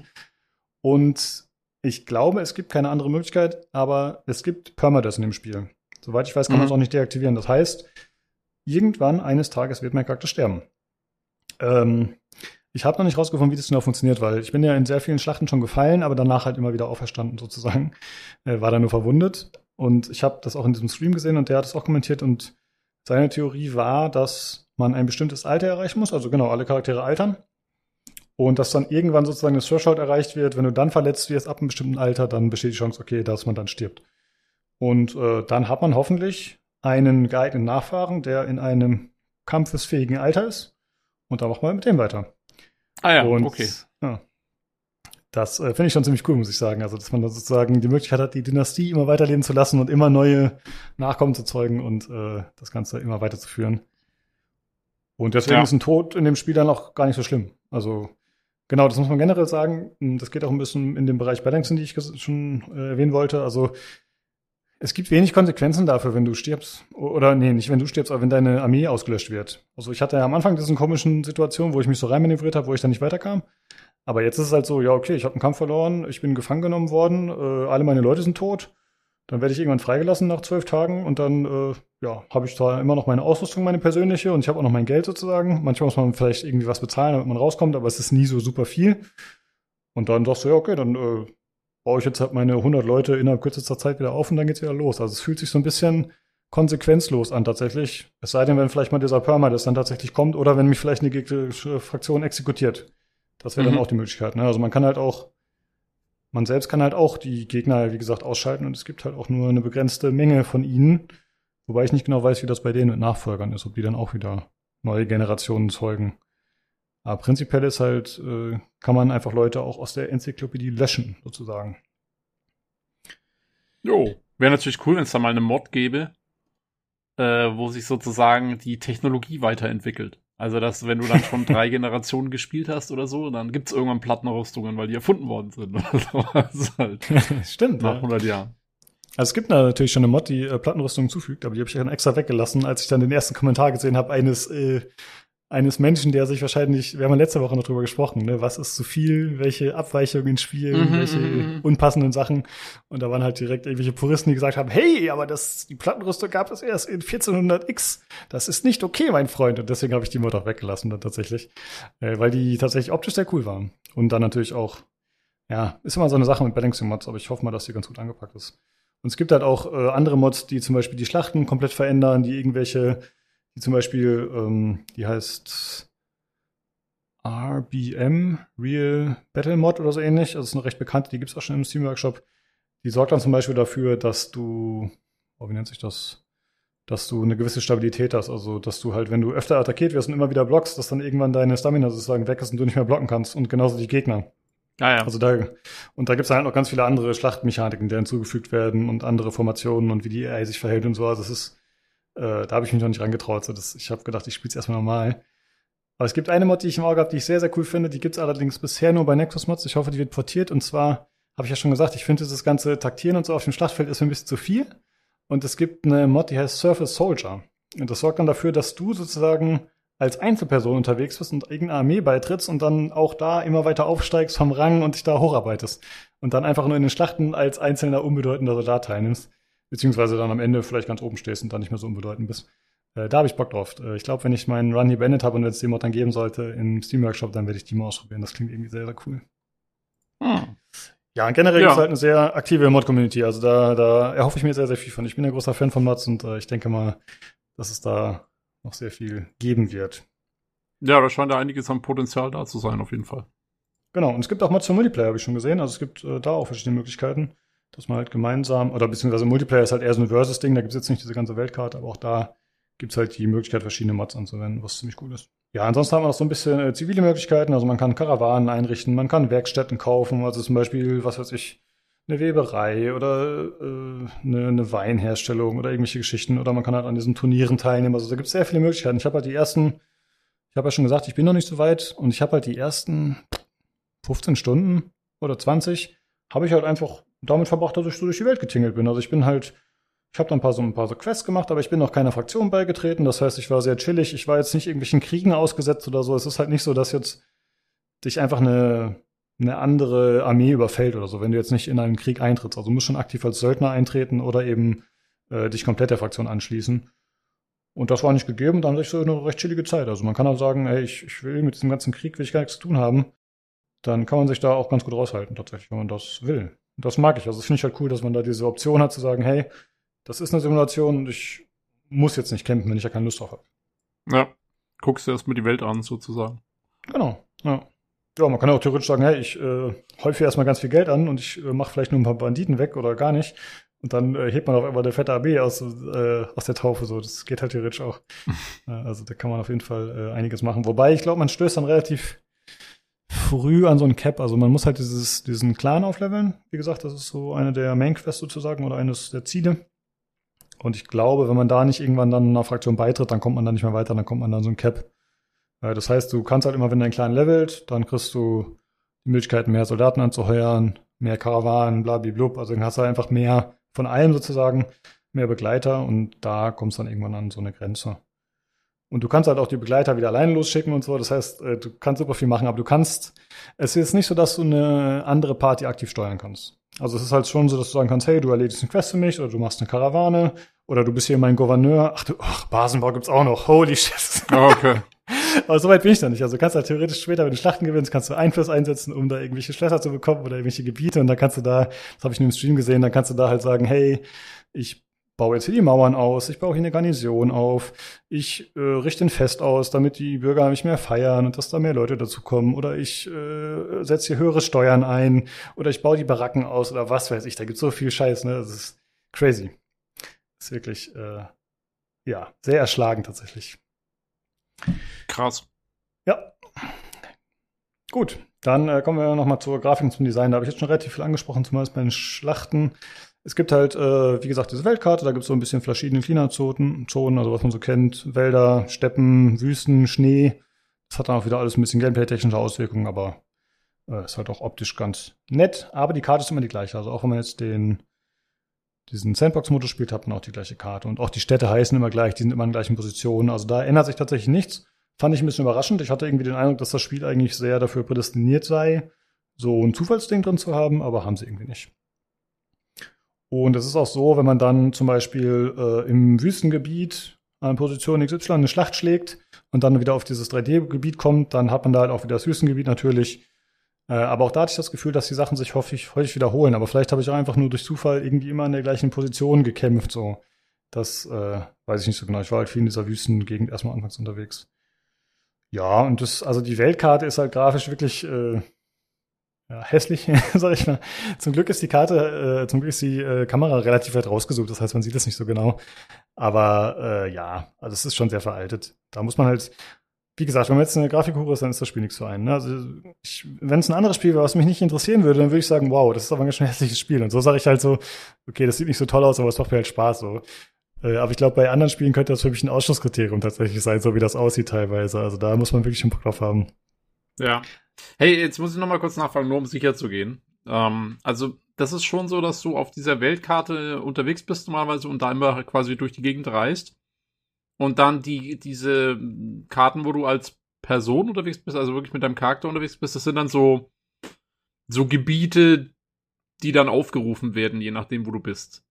Aber du genau. könntest jetzt nicht ähm, einfach quasi in der Stadt in Third Person losreiten und dann irgendwie zu der anderen Stadt reiten oder so. Das würde nicht gehen, oder? Genau, das geht nicht. Das ist halt immer ja. instanziert auf ein gewisses Gebiet. Also teilweise sind die Gebiete auch recht groß, zum Beispiel Schlachtgebiete oder so. Aber es gibt dann immer irgendwann so eine Grenze, das ist dann so eine rote Linie. Und wenn du da rausreitest, dann steht da, hey, kehr zurück ins Gebiet, wie man es aus manchen ja. anderen Spielen kennt. Und dann, genau.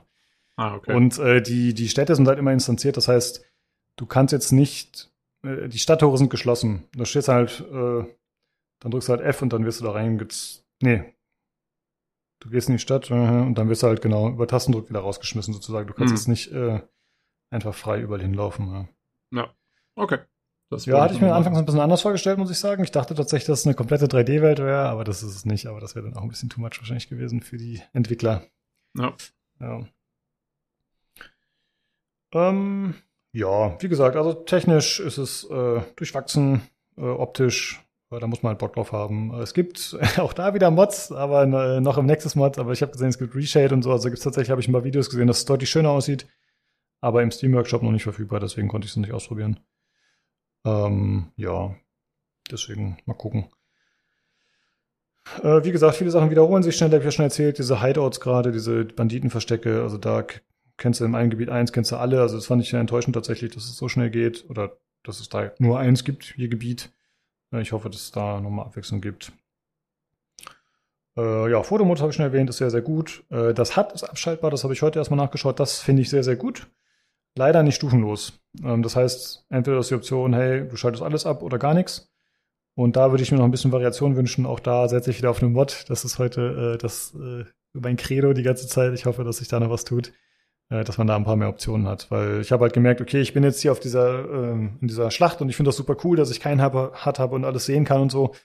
Aber dann habe ich halt zum Beispiel gar nicht mitgekriegt, ob ich einen Gegner äh, erledigt habe, wenn ich oder überhaupt getroffen habe, wenn ich an ihm vorbeigeritten bin im Fullspeed oder ob er einfach stehen geblieben ist. Und ich finde, da ist ein bisschen Feedback dann doch schon schöner, dass man halt was mitkriegt, äh, was man gemacht hat. So. Und deswegen hätte ich mir da ein bisschen partielleres Abschalten gewünscht. Ja, dann noch zum Sound. Der ist tatsächlich äh, gut, habe ich nichts dran auszumetzen. Äh, Gerade die Kämpfe, die haben, wie gesagt, eine sehr, sehr dichte Atmosphäre. Das ist wirklich super. Die Musik ist auch gut. Äh, vieles ist vertont. Ich weiß ehrlich gesagt nicht, ob alles. Aber eigentlich immer, wenn man mit irgendwelchen Leuten quatscht, äh, haben die auch eine Stimme. Das finde ich äh, tatsächlich ziemlich gut.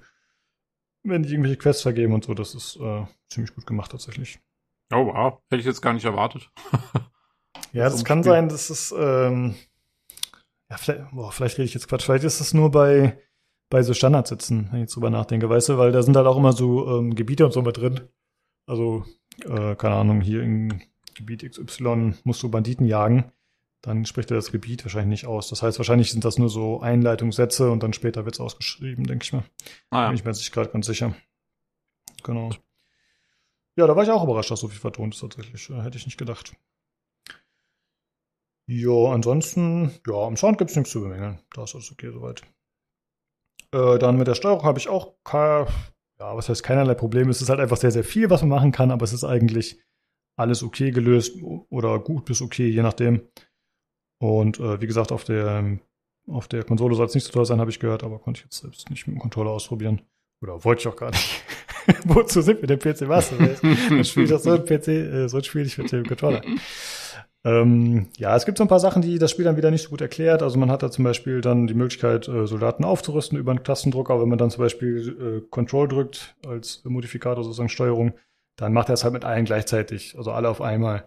Ich glaube, das wird dann nicht immer so ganz so gut erklärt. Zumindest nicht in Form eines Tutorials. Vielleicht steht es dabei, wenn man drüber havert oder so. Ich habe es halt schon vorher irgendwie mitgekriegt. Ähm, ja, da gibt's halt, da wird nicht unbedingt immer alles erklärt, sag ich mal. Aber da kommt dann wieder was zum Tragen, dass man halt vielleicht äh, sich mal ein, zwei Sachen vorher durchlesen oder anschauen sollte, die einem vielleicht ein bisschen helfen. Ja, dann äh, Performance habe ich ja vorhin schon gesagt, die ist eigentlich sehr gut, finde ich. Wie gesagt, jetzt habe ich dieses äh, Einheitenlimit hochgestellt. Äh, das hat es dann doch runtergezogen ein bisschen. Aber da habe ich eigentlich nichts zu bemängeln bisher. Da ist alles okay. Wie gesagt, sieht ja, nicht so toll aus. Also es ist angemessen. Du hast ja gemeint, selbst jetzt mit dem hohen Ein Einheitenlimit bist du immer noch so bei 60 FPS. Das ist ja eigentlich noch voll okay. Also. Genau. Ja.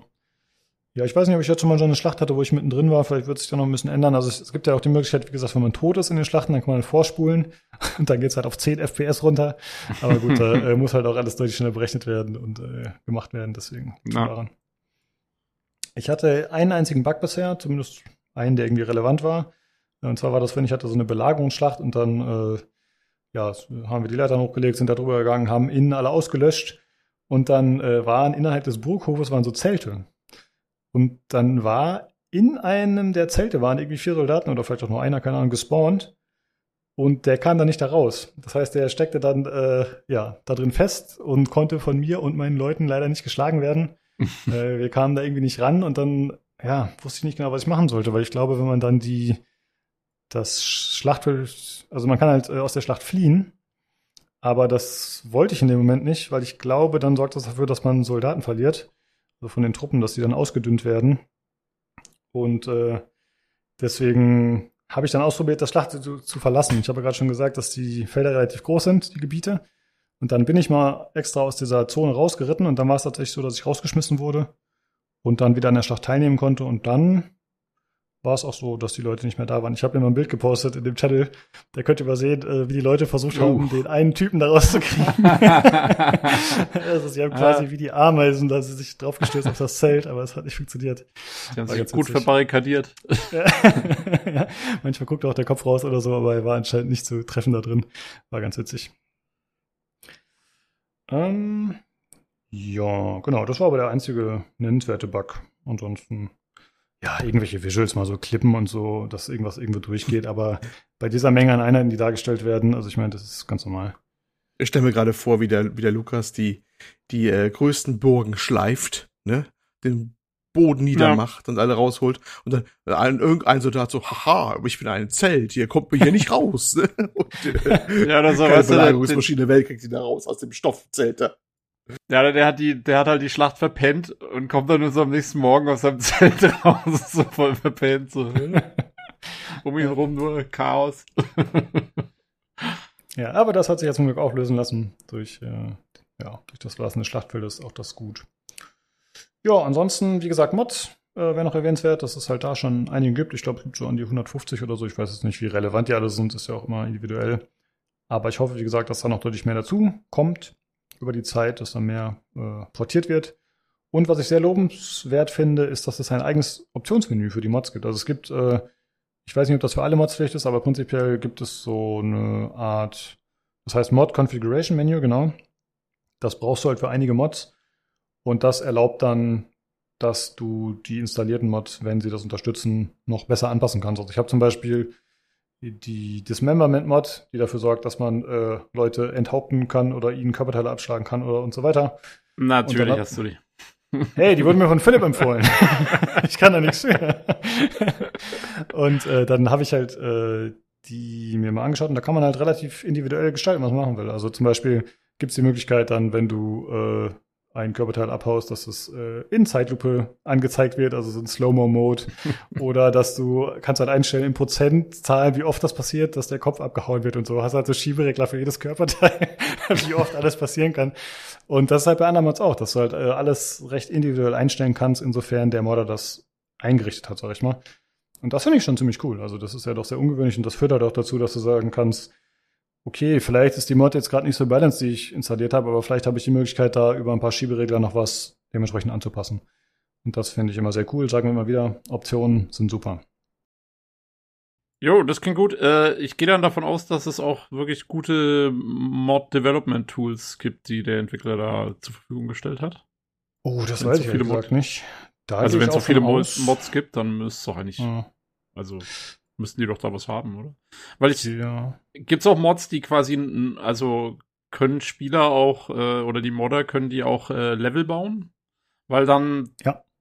Ah, gut, ja, weil dann kann man ja hoffen, dass dieses, was du angesprochen hast, so dieses Hauptproblem mit den sich wiederholenden Gebieten, äh, wird ja hoffentlich dann durch die Modder auch etwas revidiert werden können. Genau, das ist auch meine Hoffnung. Vielleicht gibt es ja auch schon welche äh, in der äh, bei Nexus Mods, habe ich jetzt noch nie so aktiv geschaut, äh, dass es da schon mehr Gebiete gibt. Also ich habe halt zum Beispiel die Mod More Arenas, die sorgt dafür, dass man mehr äh, Turnierarenen hat, sozusagen. Das ist natürlich Achso, ein hast du erzählt, ja. Mhm. Genau. Und dann wäre das ja eigentlich so was Gleiches. Und ich hoffe auch, dass das, wie gesagt, viele Gebiete wirken so ein bisschen lieblos. Und man kennt ja, dass Modder eigentlich äh, gerne viel Zeit und Mühe reinstecken. Und ich hoffe, dass da äh, ein bisschen schönere Sachen bei rumkommen, ehrlich gesagt. Aber muss man dann mal gucken. Kann ich ja gerne in Zukunft mal berichten, wie sich das vielleicht in zwei, drei Monaten, wie es dann so aussieht. Wie gesagt, jetzt ist der Steam Workshop, glaube ich, seit einem Monat oder so ungefähr draußen. Und äh, ja, die ganzen Mods, die halt irgendwie vorher noch funktioniert haben mit der Early Access Variante, müssen jetzt halt natürlich umgebaut werden. Und ich hoffe, dass die Leute da auch dementsprechend aktiv sind. Aber ja, wie gesagt, das ist schon seit 2020 im Early Access und da sind die Leute eigentlich immer recht äh, aktiv anscheinend. Das gefällt mir sehr, sehr gut. Ja, das war es im Grunde zu Monoblade 2 Bannerlord. Also ich bin äh, wirklich begeistert, wie man es wahrscheinlich gehört hat, äh, obwohl es durchaus seine Mängel hat. Ähm, ach so, mit dem Schwierigkeitsgrad habe ich jetzt, glaube ich, schon, schon ausgeführt. Ne? Also es ist halt, wie gesagt, es fühlt sich ein bisschen äh, konsequenzlos bisher an und ich sehe eigentlich nicht, wie ich das Spiel aktuell noch endgültig verlieren kann. Also ich glaube, wenn man einmal ein bestimmtes Level erreicht hat, dann ist man nicht mehr kaputt zu kriegen. Ja, also wenn, dann müsste jetzt schon die gegnerische Armee alle meine Verbündeten auslöschen vorher, damit ich da gar nicht mehr weiterkomme. Also das finde ich ein bisschen komisch, weil ich spiele halt auf dem höchsten Schwierigkeitsgrad zum ersten Mal. Gut, ich habe mich vorher schon ein bisschen mit dem Spiel beschäftigt. Aber es wirkt wie so ein Hardcore-Game und ist hier in dem Bereich dann irgendwie ein bisschen zu lasch tatsächlich. Also vielleicht sind da sogar Mods, die das Ganze noch mal ein bisschen erschweren oder modifizieren, sogar angebracht. Je nachdem. Ja. Ja.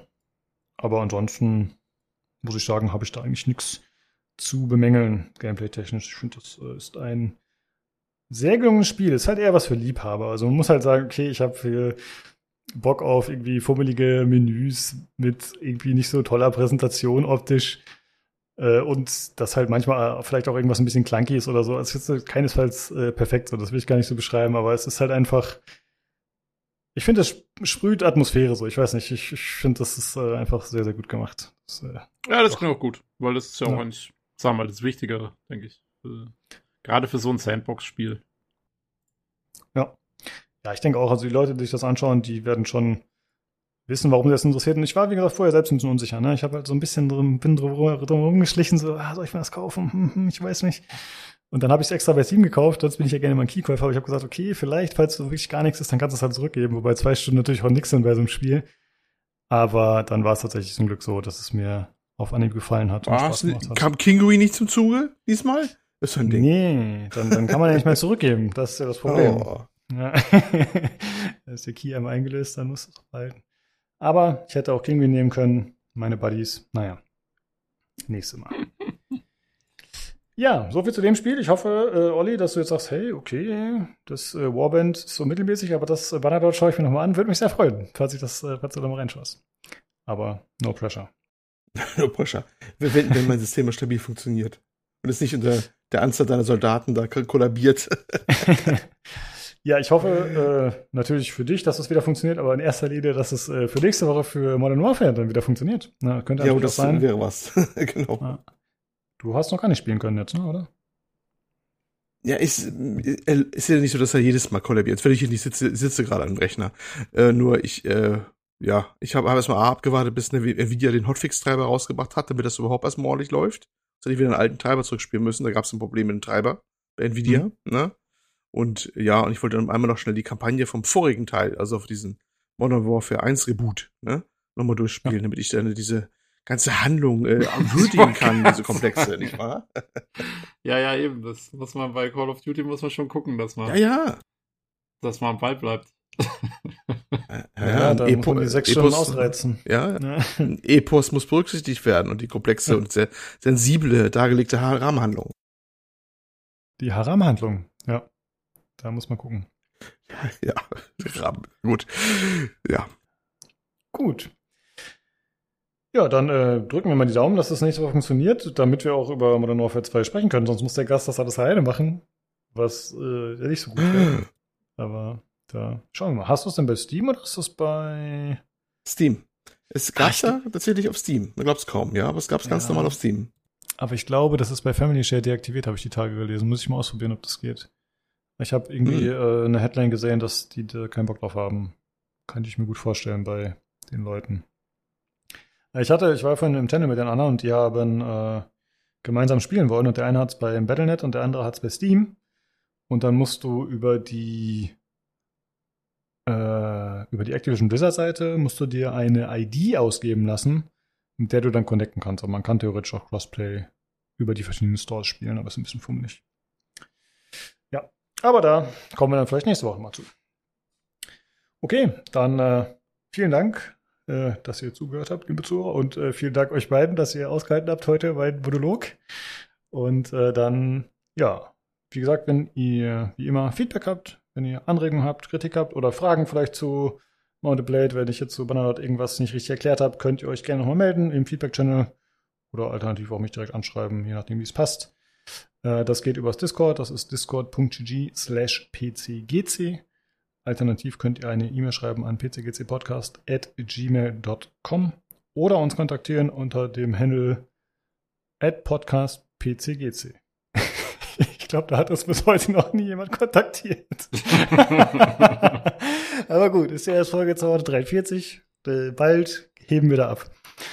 Ich sagte Ja. ja, auf dem alten, auf dem alten at PCGC Podcast Twi äh, Twitter-Handle, den wir leider nicht mehr haben, äh, auf dem geht's wahrscheinlich voll ab. Ja, das wahrscheinlich stimmt, ja. tausende von Tweets. Da hat der Jason Schreier sich wahrscheinlich auch gemeldet und die ganzen Insider und ah, verdammt, dass wir da nicht mehr rankommen. Naja, gut, dann müssen wir jetzt halt mit dem Vorlieb nehmen, was wir haben. So ist das. Mit unseren geliebten Redshirts. Vielen Dank fürs Zuhören und dann würde ich sagen, schaltet nächste Woche wieder ein zum PC Games Community Podcast. Tschüss. Tschüss. Ciao.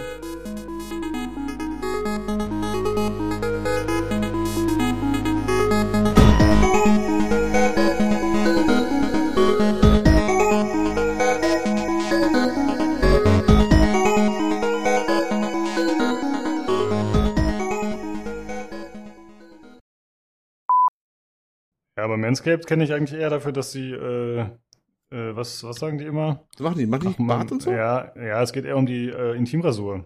Also wenn, wenn nicht Podcast, also klar, die haben auch ähm, Rasurzeugs, aber da geht's immer hier below the waist grooming, blablablub, also die haben auch immer Echt? so komische, ja, die haben auch immer so komische Werbesprecher. Ich höre so einen Dota-Podcast und dann lesen die immer den, es gibt immer so ein, ich glaube monatlich kommt das, gibt's halt immer so einen äh, Werbetext, den man einfach vorlesen kann, wenn man möchte. Dann haben die halt Below the waist irgendwelche lustigen Phrases ist da drin, also die, die war das schon ganz gut so. Also den, den Werbezug, den haben sie ganz gut. Also ich stelle mir gerade vor, ja, ich reg mich schon auf, dass ich beim beim äh, richtigen PC Games Podcast mittlerweile immer die, die Werbung höre von wegen hier, äh, ja, Pokémon, Kamezin und hast du nicht gesehen da, was immer kommt jetzt, ne? Ja, Mhm. äh, denk mal, so eine alberne Werbung und da kommt Lukas an hier. Achso, wir machen übrigens jetzt Werbung für Manscaped, Below the Waist Grooming. Bitte vorlesen, Ja. Olli. Ne? Also, liebe Okay. Gamer, ihr seht euch die Eier. ja, keine Ahnung. Ich, ich finde das nicht so schlimm Below tatsächlich. Okay, okay. Ja, kriegen, wir, kriegen wir auch Proboprodukte? Ich, Ah, jetzt doch. wird's interessant. Du weißt doch, ich kriege immer noch die Werbung zu, zu äh, wie, so, so kostengünstig können sie sich einäschern lassen. Ja, Ja, ja, genau. meine- Da hast du das Problem natürlich nicht mehr. Ja, ja, nachdem meine jungdynamische Phase überschritten ist, wo sie mir erst wenigstens noch Treppenlifte angeboten haben, haben sie das ja übersprungen. Jetzt sind es so Einäscherungen, so aus dem Manscape bekomme ich nicht mehr. Das bekommt nur ihr junges Volk noch. Aber hier ist der Ofen schon aus. Krematorium kriege ich nur noch hier. Kann sein, dass im, dass im Hintergrund so ein bisschen äh, die Spülmaschine noch läuft. Kann ich aber jetzt nicht verhindern. Also ich hätte mir Türen einbauen können, habe ich aber nicht. Hallo, guten Morgen, es ist Sonntag. Ich habe heute Abend einen Podcast. Können Sie mir bitte drei Türen einbauen? Ja, Ja, es sind halt so innenliegende Türen. Da habe ich kurz überlegt, ob ich die jemals schließen werde oder dann überlegt, dann mache ich ja einfach Durchgang fertig. Nee, so- solange, solange da kein Partner äh, lebt, ist das egal. Aber Jetzt- hast schon eine Tür am Klo. Ja, ja. Frage. Beim Klo Gut. ist eine Schiebetür und äh, das ist ja ein Durchgangsklo zum Schlafzimmer und da ist auch eine Tür.